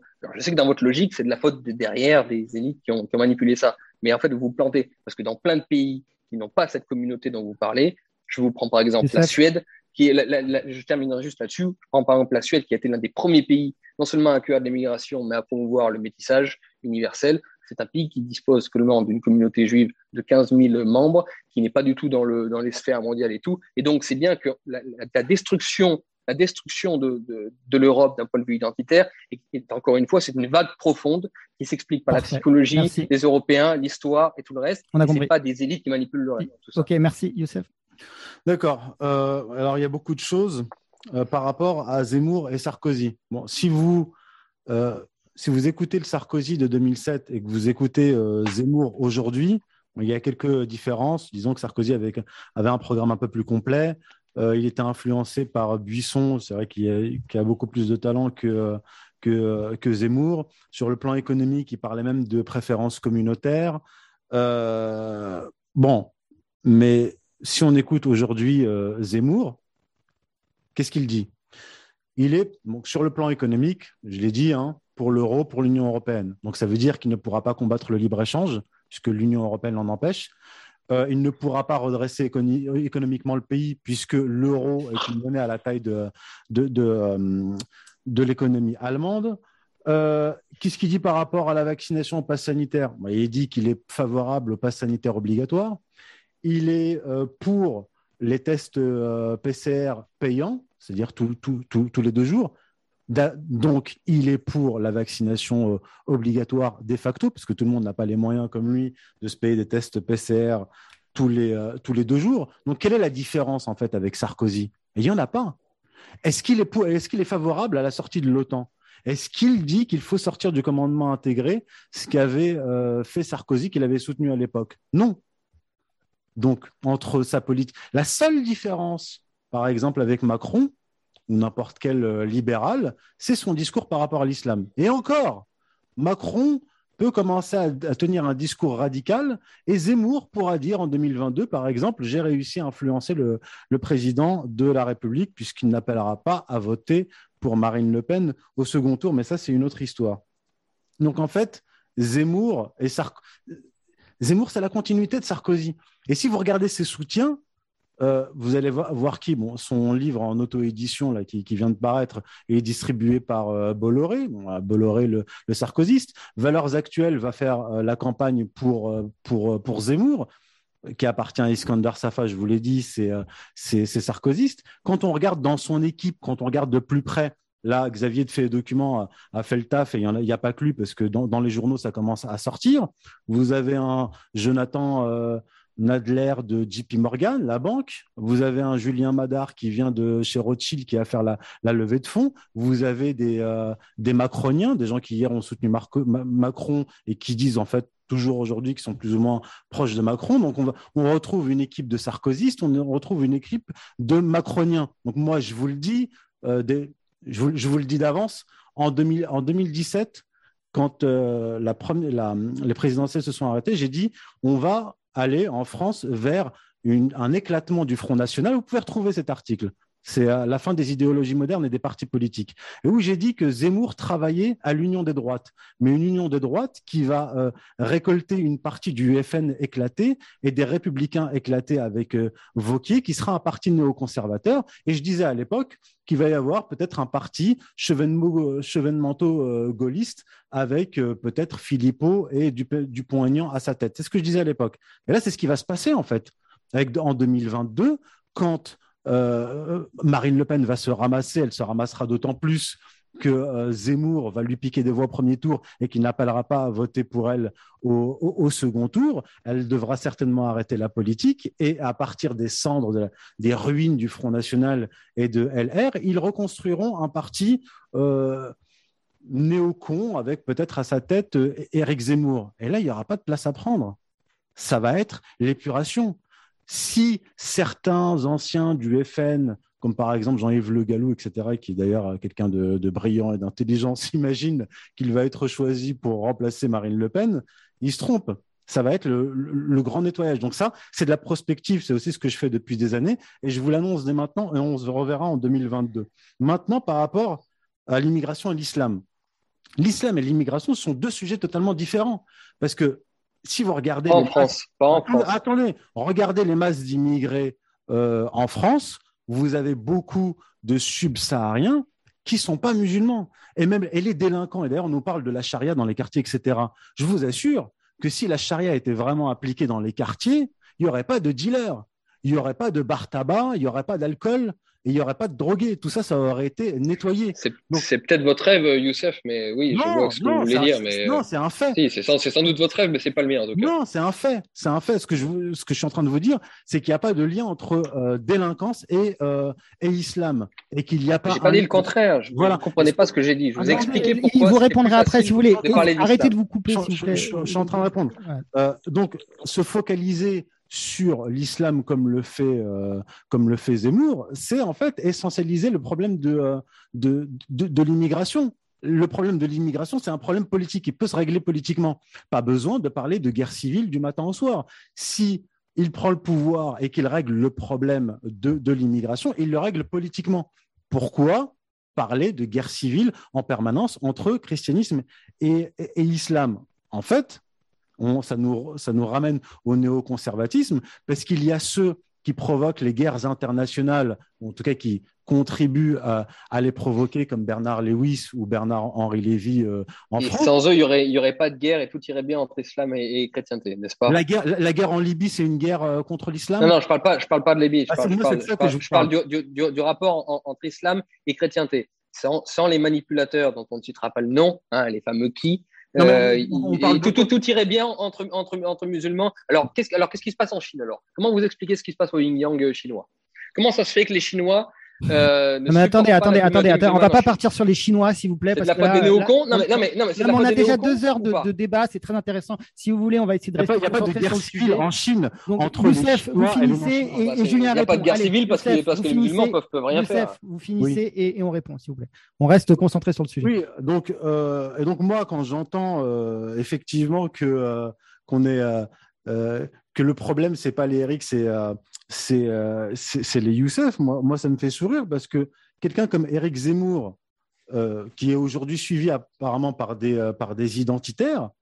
Moi ça, moi, ça me fait vraiment rire quand je vois des identitaires s'aplatir de, devant Zemmour parce que racialement. Mais riez depuis le Maroc, ça nous ferait attendez, Attendez, attendez, vous, vous riez depuis où? Vous n'êtes pas en France. De, bah, de France, bien sûr que si. Qu'est-ce que vous racontez? Là, tout de suite, vous êtes en France. Non, mais là, non, mais vous plaisantez ou quoi? Moi, moi, je, s'il vous plaît, s'il vous plaît, on, d'accord, d'accord.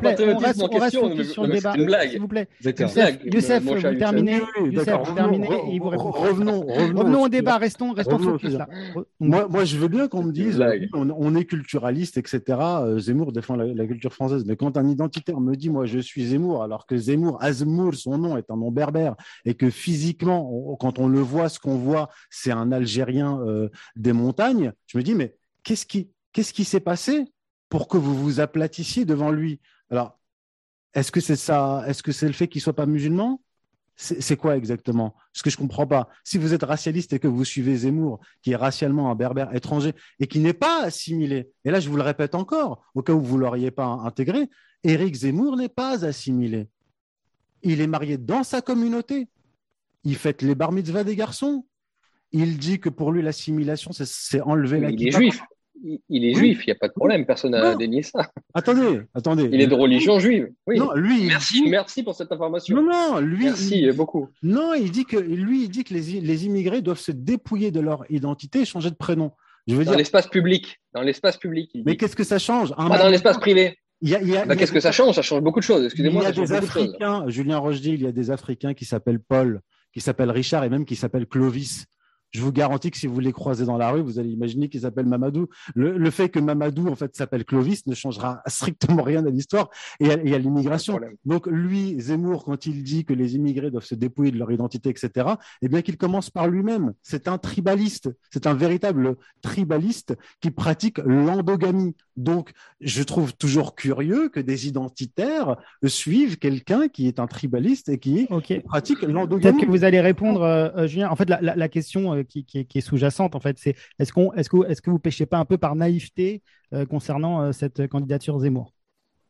Oui, bien sûr, bien sûr. C'est tout, tout, ce que j'ai dit dans ce débat prouve que je suis un grand naïf. De toute façon, chez vous, vos adversaires sont soit des grands naïfs qui n'ont pas pris la pilule rouge, soit des traîtres. Non, non, c'est la De toute façon, euh, y a, pour vous, dans votre pensée Star Wars, l'Empire contre-attaque, là, c'est soit on est un traître, soit on est un naïf. Je vous ai posé une question. Bah, bah, c'est toute votre idéologie. Donc, regardez, regardez ça, vous allez vous sentir bien.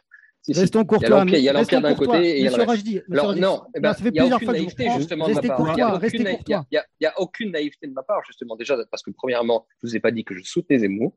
Je suis en réflexion, j'attends de voir. Ce que je trouve intéressant, c'est que certains sujets arrivent sur le débat public. Et je vous ai dit, je vais le répéter parce qu'apparemment vous ne l'avez pas entendu, qu'importe euh, la personne qui balance ces sujets sur le, sur le, sur le débat public, je veux que ces débats soient sur le débat public parce qu'effectivement, et ça, ça ouvrirait sur un autre débat qui durerait deux heures, malheureusement, on ne va pas pouvoir le, faire, mais effectivement, les gens comme nous, la droite, les identitaires et, et, beaucoup, beaucoup de Français considèrent désormais que la question principale est la question identitaire, d'accord, par rapport à l'avenir de la France. Parce que quand on connaît l'histoire de France, nous sommes passés par des moments de décadence, des moments d'ascendance, entre le XIIe et le XIIIe siècle, euh, euh, au Moyen Âge, le XIIe est en pleine ascendante, le, le XIIIe, il y a déjà la décadence euh, de plein de choses. Donc, des mouvements comme ça, on les a fait avec ou sans les Juifs, on les a toujours fait. En revanche, des changements de population, le grand remplacement tel que nous sommes en train de le vivre aujourd'hui, ça c'est inédit et on ne s'en relèvera pas. Donc, nous décidons consciemment, sans naïveté, de dire malgré tous les autres problèmes qu'a évoqué Youssef Indy, l'euro, la souveraineté et ainsi de suite, le problème principal, celui, c'est celui qui est le plus important, c'est celui-ci. La question, la question, c'est Zemmour. La question, c'est Zemmour. Eh ben, eh le ben, fait que ce soit Zemmour qui incarne cette eh légitimement. Eh bien, je m'en fous parce que Zemmour est la personne la mieux placée aujourd'hui, pour plein de raisons qui pour vous appartiennent à, sa, à son origine euh, ethnique, mais qui en fait appartiennent à plein d'autres raisons, j'en ai marre, on va arrêter le débat, mais je pourrais vous expliquer pourquoi Zemmour est arrivé là aujourd'hui. Euh, son origine ethnique explique en partie, attention, hein, je ne le nie pas, mais il y a aussi plein d'autres raisons. c'est ce que la bonhomie d'Éric Zemmour, les, les, les réseaux qu'il s'est créés et tout ça, fait que aujourd'hui, il y a un c'est ce que disait Le Pen il y, a, il y a, il y a, 20 ans. Absolument. Et, Le Pen, et, Le Pen n'était pas sur CNews. Le Pen n'était pas sur CNews. Non, mais il a fait tous les médias aussi. Euh, le Pen mais il n'avait pas une émission en prime time sur CNews. Mais le monde a changé. vous comprenez, non, mais vous, comprenez la question ou pas Non, mais je débat contre, je débat contre deux, contre deux contradicteurs ou quoi là Le monde a changé depuis Le Pen. À l'époque de Le Pen, à l'époque de Le Pen, à l'époque de Le Pen, l'esprit du temps, c'était les années 80-90, c'était la fin de l'histoire, c'était tout le monde va se retrouver main dans la main, c'était l'hymne Michael Jackson. Entre temps, vous avez eu les années 2000 depuis le 11 septembre et tout le reste. Euh, une immigration massive qui s'est radicalisée et qui, a, et qui, a, posé de plus en plus de problèmes dans la société française. Donc ne me comparez pas la situation de Le Pen dans les années 80 avec celle de Zemmour aujourd'hui. Peut-être que si Le Pen avait 50 ans aujourd'hui et était un homme politique, il serait à la place de Marine et c'est lui qu'on soutiendrait tous aujourd'hui. Des questions d'esprit du temps. Essayez de rentrer en profondeur dans votre compréhension. et aujourd'hui, c'est Zemmour ça peut, ça peut vous chagriner parce qu'effectivement, il est juif. Et moi, je vous dis qu'en tant que, comme de droite et en tant qu'identitaire, je trouve intéressant qu'il pose le débat de l'identité. Et là-dessus, je sais qu'on s'oppose. Pour vous, d'autres questions sont plus importantes. Vous pensez à qui est derrière la question identitaire, machin. Je vous connais très bien.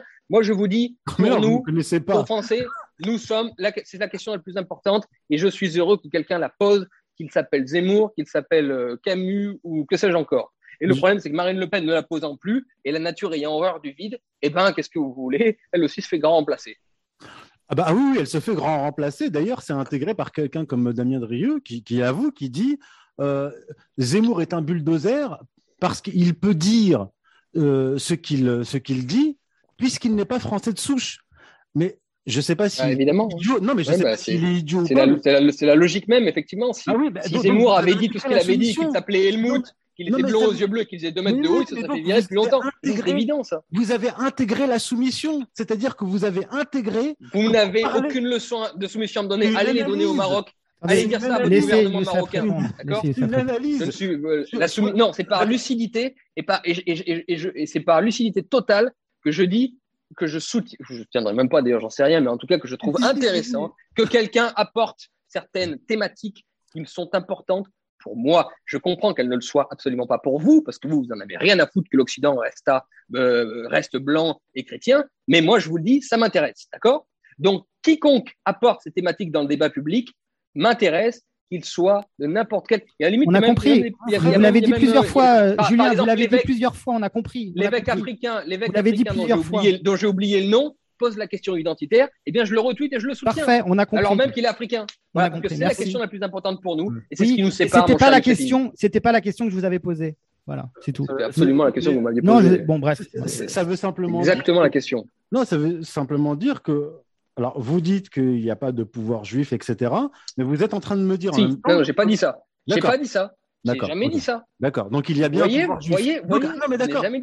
Non, mais Julien, laissez-le parler parce que là, là, vous l'empêchez de parler. Il peut pas développer. Je ne pas le monde à ça. Laissez-le parler. Vous répondrez. Vous répondrez. Donc en tout cas, il y a bien un pouvoir juif qui fait que les gens, les identitaires ou extrême droite, appelez ça comme vous voulez, ont intégré cette soumission et que ils disent, ils déclarent publiquement, Éric Zemmour dit ce qu'il dit parce qu'il n'est pas français de souche. C'est-à-dire que les identitaires qui rejettent, enfin qui disent à raison que l'immigration est trop importante, ils disent en même temps ah mais pour combattre cette immigration, il faut qu'on se soumette à quelqu'un qui est d'origine étrangère. Donc en fait, l'extrême droite en, est là. Et elle va être grand remplacée. Et le malheur là-dedans, c'est que Marine Le Pen a accepté les conseils de gens qui soutiennent aujourd'hui Zemmour. Je vous rappelle, par exemple, là j'ai un article sous les yeux, de l'Express. C'est pas moi, hein, c'est pas complotiste. C'est l'Express qui euh, passé sous le contrôle de euh, Monsieur Drahi en 2015 et qui retrace le parcours un peu de Marine Le Pen depuis 2011. Et c'est très intéressant.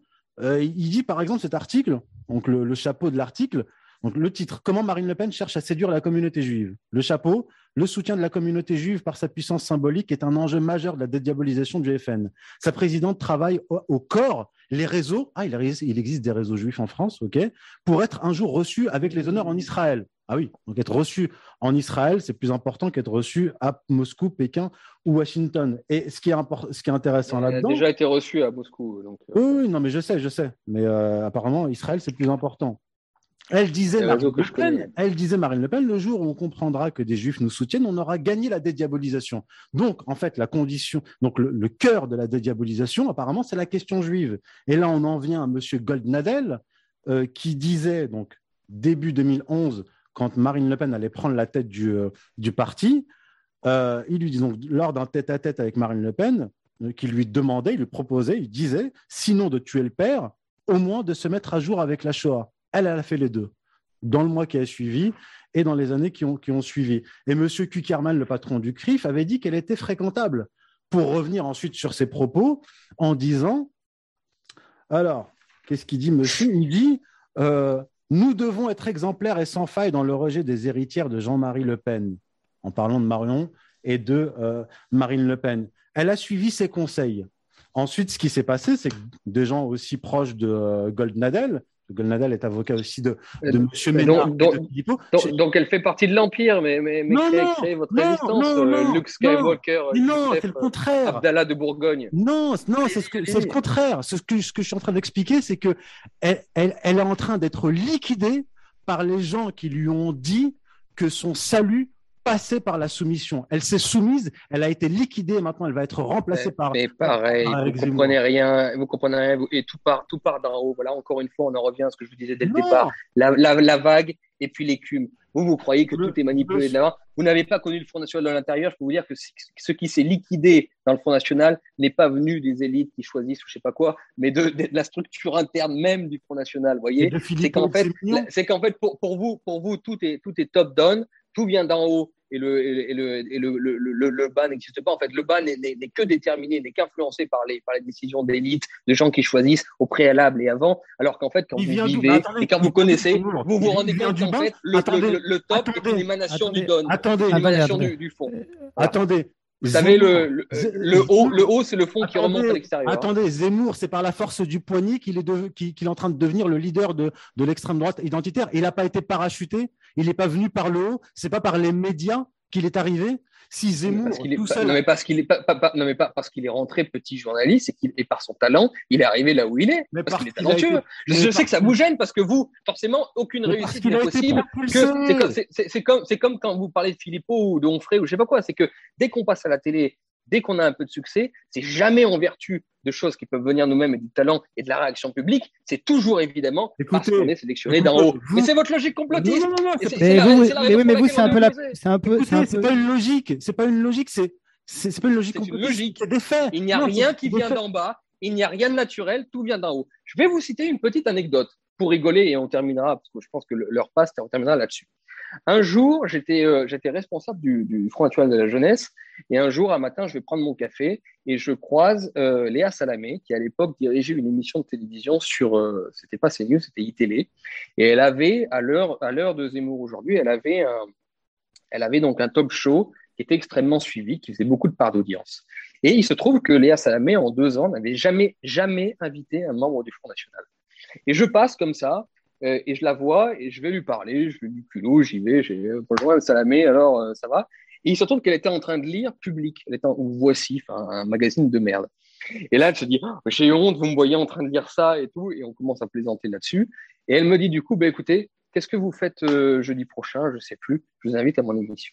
Et du coup, j'ai été la première personnalité à passer sur iTélé du Front National, à passer sur iTélé dans ce moment où il y avait beaucoup de, beaucoup de vues. Et en fait, après moi, d'autres personnes du Front National sont arrivées et tout ça. C'est-à-dire que des logiques humaines, des logiques hasardeuses parfois, peuvent aussi expliquer l'histoire. Et vous, en fait, comment les Youssef Indy de l'époque auraient réagi hein? Parce que je vais vous expliquer, je vais vous dire. Vous, vous auriez vu Julien Rochely arriver d'un coup sur ITélé, alors même que Léa Salamé n'avait jamais invité quelqu'un du Front National depuis deux ans, et c'était pas normal. Eh bien, vous auriez dit quoi? Vous auriez dit quoi? Non, mais, mais, non, justement, j'y étais pas. Je vous explique comment ça s'est fait, mon arrivée sur, euh, dans, dans, ce débat. Mais qu'aurait dit un Youssef Indy il aurait dit, eh bien, euh, euh, le patron du télé a changé, il a des rapports avec un tel, consigne a été donnée que, que d'inviter désormais des gens du Front National. Parce que tout vient d'en haut, d'après vous. Alors qu'il y a des choses. Mais ça, vous répondez. Oui, je, vais répondre. Faut pas, on ne peut pas euh, mettre sur le même plan quelqu'un qui est invité une fois quelque part euh, sur un média et quelqu'un qui est, propulsé. national a été invité après. Non, mais laissez-le terminer. Et donc, Julien, Julien, Julien, s'il vous plaît, il répond. Pas il répond. Pas il répond. Entre quelqu'un qui est omniprésent dans les médias chaque semaine en prime time toutes Parce qu'il fait de l'audience et qu'il plaît, il mon cher Youssef Peut-être pas vous. Il est jaloux d'Éric Zemmour. Il répond et vous répondez. Il plaît. D'accord. Dieu donnait aussi le plaisir. Alain Soral, que vous connaissez très bien d'ailleurs aussi. Il paye le dimanche quand il passait à la télévision. Vous savez, vous, Comprenez. Je peux vous expliquer. Bah, bah, vous lirez mon livre. Vous, vous lirez mon livre, Le Marteau. S'il vous plaît, non, je vais vous, pourquoi vous, moi, je vais vous expliquer quelque chose. Non, moi, je vais vous expliquer quelque chose. Je vais vous expliquer quelque chose. Un de mes éditeurs, mon principal éditeur, Sigest, il paye une société de publicité pour avoir un encart publicitaire pour deux de mes livres. Du Brexit au gilet jaune, la mystique de la laïcité. C'est accepté pour passer dans Marianne. D'accord? La société valide. Mon éditeur paye. D'accord? Ça a été rejeté il y avait la maquette, elle était prête, ça y est, ça allait passer. Elle a été rejetée. Pourquoi, à votre avis, l'opération du Saint-Esprit? C'est comme ça que ça fonctionne dans les médias. Il y a des listes noires. Mais moi, par exemple, je suis, dans des, je suis sur des listes noires dans les médias. C'est comme ça que ça fonctionne. Donc, n'imaginez pas que vous parce passez toutes les semaines à la télévision. Non, non, non, mais parce qu'il y, a, parce qu'il y a des sujets tabous en Occident et on peut en parler. Et, et, et je vais vous dire, j'ai étudié le fond de ce problème. Ah oui, mais puisque, vous, puisque, puisque vous, non, non, non, non, mais Monsieur Indy, monsieur, euh, vous, dites, lisez mes livres depuis le départ. Ben, vous lirez, il va bientôt être édité, vous lirez Le Marteau, qui est mon premier bouquin, où j'explique le mythe de la Shoah, comment la Shoah de, de, l'histoire est passée au mythe et comment elle a été le mythe fondateur du progressisme, effectivement, et de, de toute, et de, toute l'eschatologie même de la civilisation occidentale depuis déjà 60 ans. Donc, effectivement, on peut comprendre pourquoi il y a des sujets qui sont plus tendanciellement tabous, qui sont manipulés, qui sont utilisés par une certaine élite Là-dessus, on sera d'accord. C'est pas du tout le problème. Donc maintenant, quand vous avez un candidat de droite qui effectivement décide, comme Trump après tout, ou comme Poutine, de rester dans les clous, de pas dire non plus tout ce que vous, vous aimeriez entendre, mais pour parler d'un sujet parce qu'il considère que c'est le sujet le plus important, vous vous dites, moi, je préférerais qu'il qu'il parle de tel ou tel sujet, eh ben non, on vous dit merde. Nous, on veut, on va pas, moi, moi, moi non plus, j'ai pas envie de parler de tel ou tel sujet. Pour vous, c'est forcément de la lâcheté, mais c'est aussi de l'intelligence de me dire non, je pense qu'il faut prioriser d'abord ça. Donc, on ne sera pas d'accord sur les priorités, et ça, après tout, on a le droit, mais simplement, arrêtez de penser que c'est une question soit de l'acheter, soit de choix qui vient d'en haut. Il y a aussi des gens, comme Trump par exemple, qui décident de se dire, bah, tiens, pour vraiment lutter contre l'État profond, ou même comme Poutine d'ailleurs, hein, Poutine, euh, avant de se faire élire, il n'a pas euh, parlé des oligarques. Il s'est bien tué sur le sujet, et c'est ce qui lui a permis d'être élu, élu ensuite. Il y a des gens qui décident de dire, je ne veux pas parler de tel ou tel sujet, parce que je pense qu'ils sont largement exagérés, qu'ils sont euh, également des, des, obsessions, hein, chez vous c'est assez, clair, et qu'on et préfère prioriser d'autres sujets. Ça, c'est un choix personnel. On a le droit d'être en désaccord là-dessus. Mais en fait, il n'y a, même pas presque à débattre là-dessus. Ou alors, il faudrait qu'on fasse un autre débat que je ne ferai pas, vous tout de suite, et euh, je vous expliquerai pourquoi après. Euh, pourquoi est-ce que nous, on préfère prioriser tel sujet sur un autre? Mais en fait, vous, vous avez le droit de prioriser vos sujets faites-les, et laissez-nous tranquilles à prioriser les nôtres. au final, vous vous ferez rouler, on en reparlera. Mais par rapport et à. Ben, et, vous, et vous, vous, vous verrez, l'histoire de la dissidence c'est qu'une histoire de, de scission, d'embrouille, de pas possible, incroyable. Vous verrez, on se revoit dans un an. Vous êtes, vous êtes plus à ER, vous êtes embrouillé avec Soral, je travaille avec tout le monde. Alors, vous savez, allez, allez-y, euh, Moi, je suis pas un youtubeur. Regardez votre histoire de la dissidence. Julien, s'il vous plaît, laissez-le parler, soyez courtois. Je suis pas, je suis pas là-dedans, je suis pas dans les conflits d'ego, euh, etc. Dans un an, vous êtes en session avec tout le monde. Julien, s'il vous plaît, Julien, laissez-le développer là, parce qu'on perd du temps bêtement là. Et je ne fais que ça. Youssef, s'il vous plaît. Je ne suis pas un mondain, c'est pour ça que je n'ai de brouille avec personne. Je, fais que, je ne fais que travailler. Par rapport à Poutine et, euh, et, Trump, euh, oui, je connais le sujet, j'ai écrit sur le sujet. C'est deux contextes totalement différents. Euh, Poutine à euh, ah. débarrasser d'une partie, d'une partie de l'oligarchie. mais, mais, mais ah, c'est bon maintenant, ça fait deux heures de débat, elle n'est pas bah oui, oui, l'histoire de Poutine, l'histoire de Trump. Envoyez les auditeurs, bon, comparez pas. Le sujet, alors, alors, je vais conclure rapidement. Ne, ne, comparez pas Zemmour à Trump ou à Poutine, s'il vous plaît, s'il vous plaît. Ne comparez. J'ai dit, j'ai dit, j'ai dit que qu'on choisit et qu'on priorise les sujets que l'on souhaite par rapport à ceux que l'on considère comme étant les plus importants et qui ont aussi, d'un point de vue électoral, qui ont aussi la capacité d'avoir une manne électorale, de, de, dégager une manne électorale la plus importante. C'est tout. Et c'est pas forcément une manipulation qui vient d'en haut. Non, écoutez, vous, vous allez voir ce qui va se passer. Le rôle de Zemmour sera de faire réélire Macron et ensuite de prendre le leadership de cette euh, extrême droite qui est en train de crever. Je vous rassure, je vous rassure Zemmour ou pas Zemmour, Macron a de fortes chances de se faire réélire. Grâce à Zemmour, oui, oui, grâce à Zemmour. Non, non, non, avec ou sans Zemmour. avec ou sans Zemmour, Macron. Si, si, si, si, Ils, ont, ils mettent des moyens sur Zemmour. parce, que, parce, que, parce, que, sans, parce que sans Zemmour, Marine arriverait à le battre. Non, mais laissez-le. Parce que là vous, là, vous vous coupez la parole sans arrêt. Je veux dire, c'est pénible. Rien n'est dit. Rien et de toute façon, ça fait, ça fait maintenant deux heures. Mais, que, oui, on va, on va conclure, justement. Donc, laissez-le parler. Donc, justement, laissez-le parler et on conclut. Voilà, J'ai quasiment terminé. Simplement, ce que je dis, c'est que le rôle de Zemmour va être de faire réélire euh, Macron. Une fois que Marine Le Pen sera pulvérisée aussi euh, grâce à sa nullité, à cause de sa nullité, et aussi grâce à Zemmour. Zemmour la remplacera et euh, une bonne partie de, des représentants de cette extrême droite sera, euh, sera grand remplacé. Vous l'avez intégré et, ça va se faire. Voilà. Tout simplement. Ok. bon, ben, je pense qu'on peut, on peut, on peut, on peut conclure. On a deux heures. Ben, j'aimerais oui, juste, juste dire, dire un mot. Bon, alors malgré les, malgré les voix qui se sont un petit peu élevées dans ce débat, j'ai été content de, débattre avec vous parce que ça m'a permis de dire, alors j'ai pas tout dit parce que ça pourrait, c'est un sujet tellement complexe qui m'a fait justement me sortir de cette idée complexe, de cette idée simpliste plutôt, qui est le complotisme de tout, tout vouloir toujours résumer à une élite qui manipule et que tout vient toujours d'en haut. On pourrait en parler encore des heures, mais j'ai été euh, ravi d'en discuter. Ce que j'aimerais vous dire simplement pour terminer, c'est que dans votre rhétorique, très souvent, pas vous, mais en tout cas des gens qui vous entourent, il y a l'idée que euh, vous êtes les courageux et il y a les lâches de l'autre côté. je vais vous dire un truc très simple. mais vous moi, parlez à moi Non, non, non, non, non, non, je, je, termine. On est dans la conclusion et je suis dans la paix des bras. Justement, je, je, je parle à votre communauté, parce que je ne parle, parle, pas qu'à Youssef Indy, enfin, bah parle pas qu'à vous. Vous savez bien que vous avez une communauté, le, le, débat il est sur votre chaîne, donc il y aura des commentaires et tout le reste. Et justement, je les ai, j'ai dû les affronter depuis des semaines. Donc je parle de ça là. Donc je mets, effectivement, je m'éloigne petit à petit du débat. Vous, parlez au eh ben, public. Eh ben, souffrez, voilà, voilà, je parle au public. souffrez deux secondes que je ne parle plus à vous. Donc, je, parle au public. Je dis justement que le public a toujours cette, cette idée qu'il y a les courageux d'un côté, il y a les lâches de l'autre. Et en fait, je vais vous expliquer un truc très simple. C'est qu'à l'époque où j'étais assez ambigu sur le sujet, où j'attaquais les élites mondiales, euh, euh, que toujours je faisais des allusions et tout cela, en fait, il se passait rien. Je n'avais pas tellement d'emmerde. Quand vous êtes assez malin ou que vous êtes un troll sous pseudonyme, en fait, il va rien vous arriver, d'accord? Tandis que depuis que je vous ai attaqué euh, directement, en attaquant la logique complotiste, je me suis pris par centaines des gens qui sont venus me menacer, m'insulter, euh, mentir à mon sujet de façon dégueulasse, à raconter n'importe quoi, des centaines de trolls que j'ai dû bloquer en permanence. J'ai sans doute perdu, et je vais, être tout à fait honnête avec vous, j'ai sans doute perdu même du public, parce que je suis sûr que dans mon public, il y, a, des gens, des esprits fragiles, qui sont sensibles à vos thèses.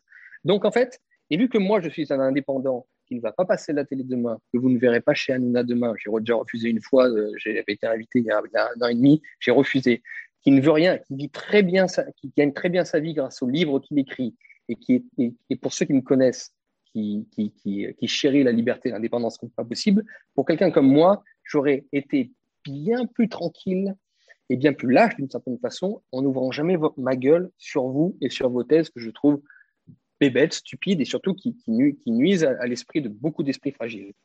Donc, simplement pour vous dire, je veux en terminer. C'est-à-dire que là, j'ai accepté de faire un débat avec vous. Je sais que derrière, je vais avoir dix jours de, trolls qui vont venir m'insulter et, continuer parce que ça fait partie de votre public, je ne sais pas pourquoi, posez-vous la question, qui vont venir m'emmerder. Moi, je veux la paix des braves, désormais, d'accord? Je ne parlerai plus de vous, de toute façon, vous ne m'intéressez pas. J'ai fait le débat, j'ai dit à peu près tout ce que je voulais dire dans ce débat, vous avez dit ce que vous vouliez dire. Faisons la paix des braves. Laissez-moi tranquille. Je pense que de votre point de vue de complotiste, il y a quand même pire que Julien Rochdy. Hein je ne pense pas que je suis une menace pour la France. Quand même, hein, si vous êtes un petit peu honnête. Donc désormais, vous me laissez tranquille. Considérez-moi comme un traître, comme un vendu au sionisme, aux juifs, aux élites, à ce que vous voulez, je m'en fous. Laissez-moi tranquille, je vous laisserai tranquille. Nous avons débattu, je pense, euh, honnêtement chacun avec Youssef. Désormais, les choses sont claires. Je ne parlerai plus de vous. Je ne répondrai pas si jamais il y a des attaques qui viennent de votre camp, hein, euh, qui viennent encore de votre camp. Je ne répondrai pas, sauf si jamais ce sont des mensonges trop, trop, trop violents, mais je ne veux pas répondre.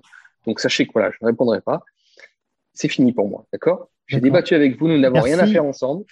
Mais merci beaucoup. Signons la paix des braves. Par contre, je, ne vois pas trop de quoi vous parlez. Peut-être que, enfin, on pourrait vous retourner que c'est vous le problème. Enfin, moi personnellement, je ne vois pas de quoi vous parlez.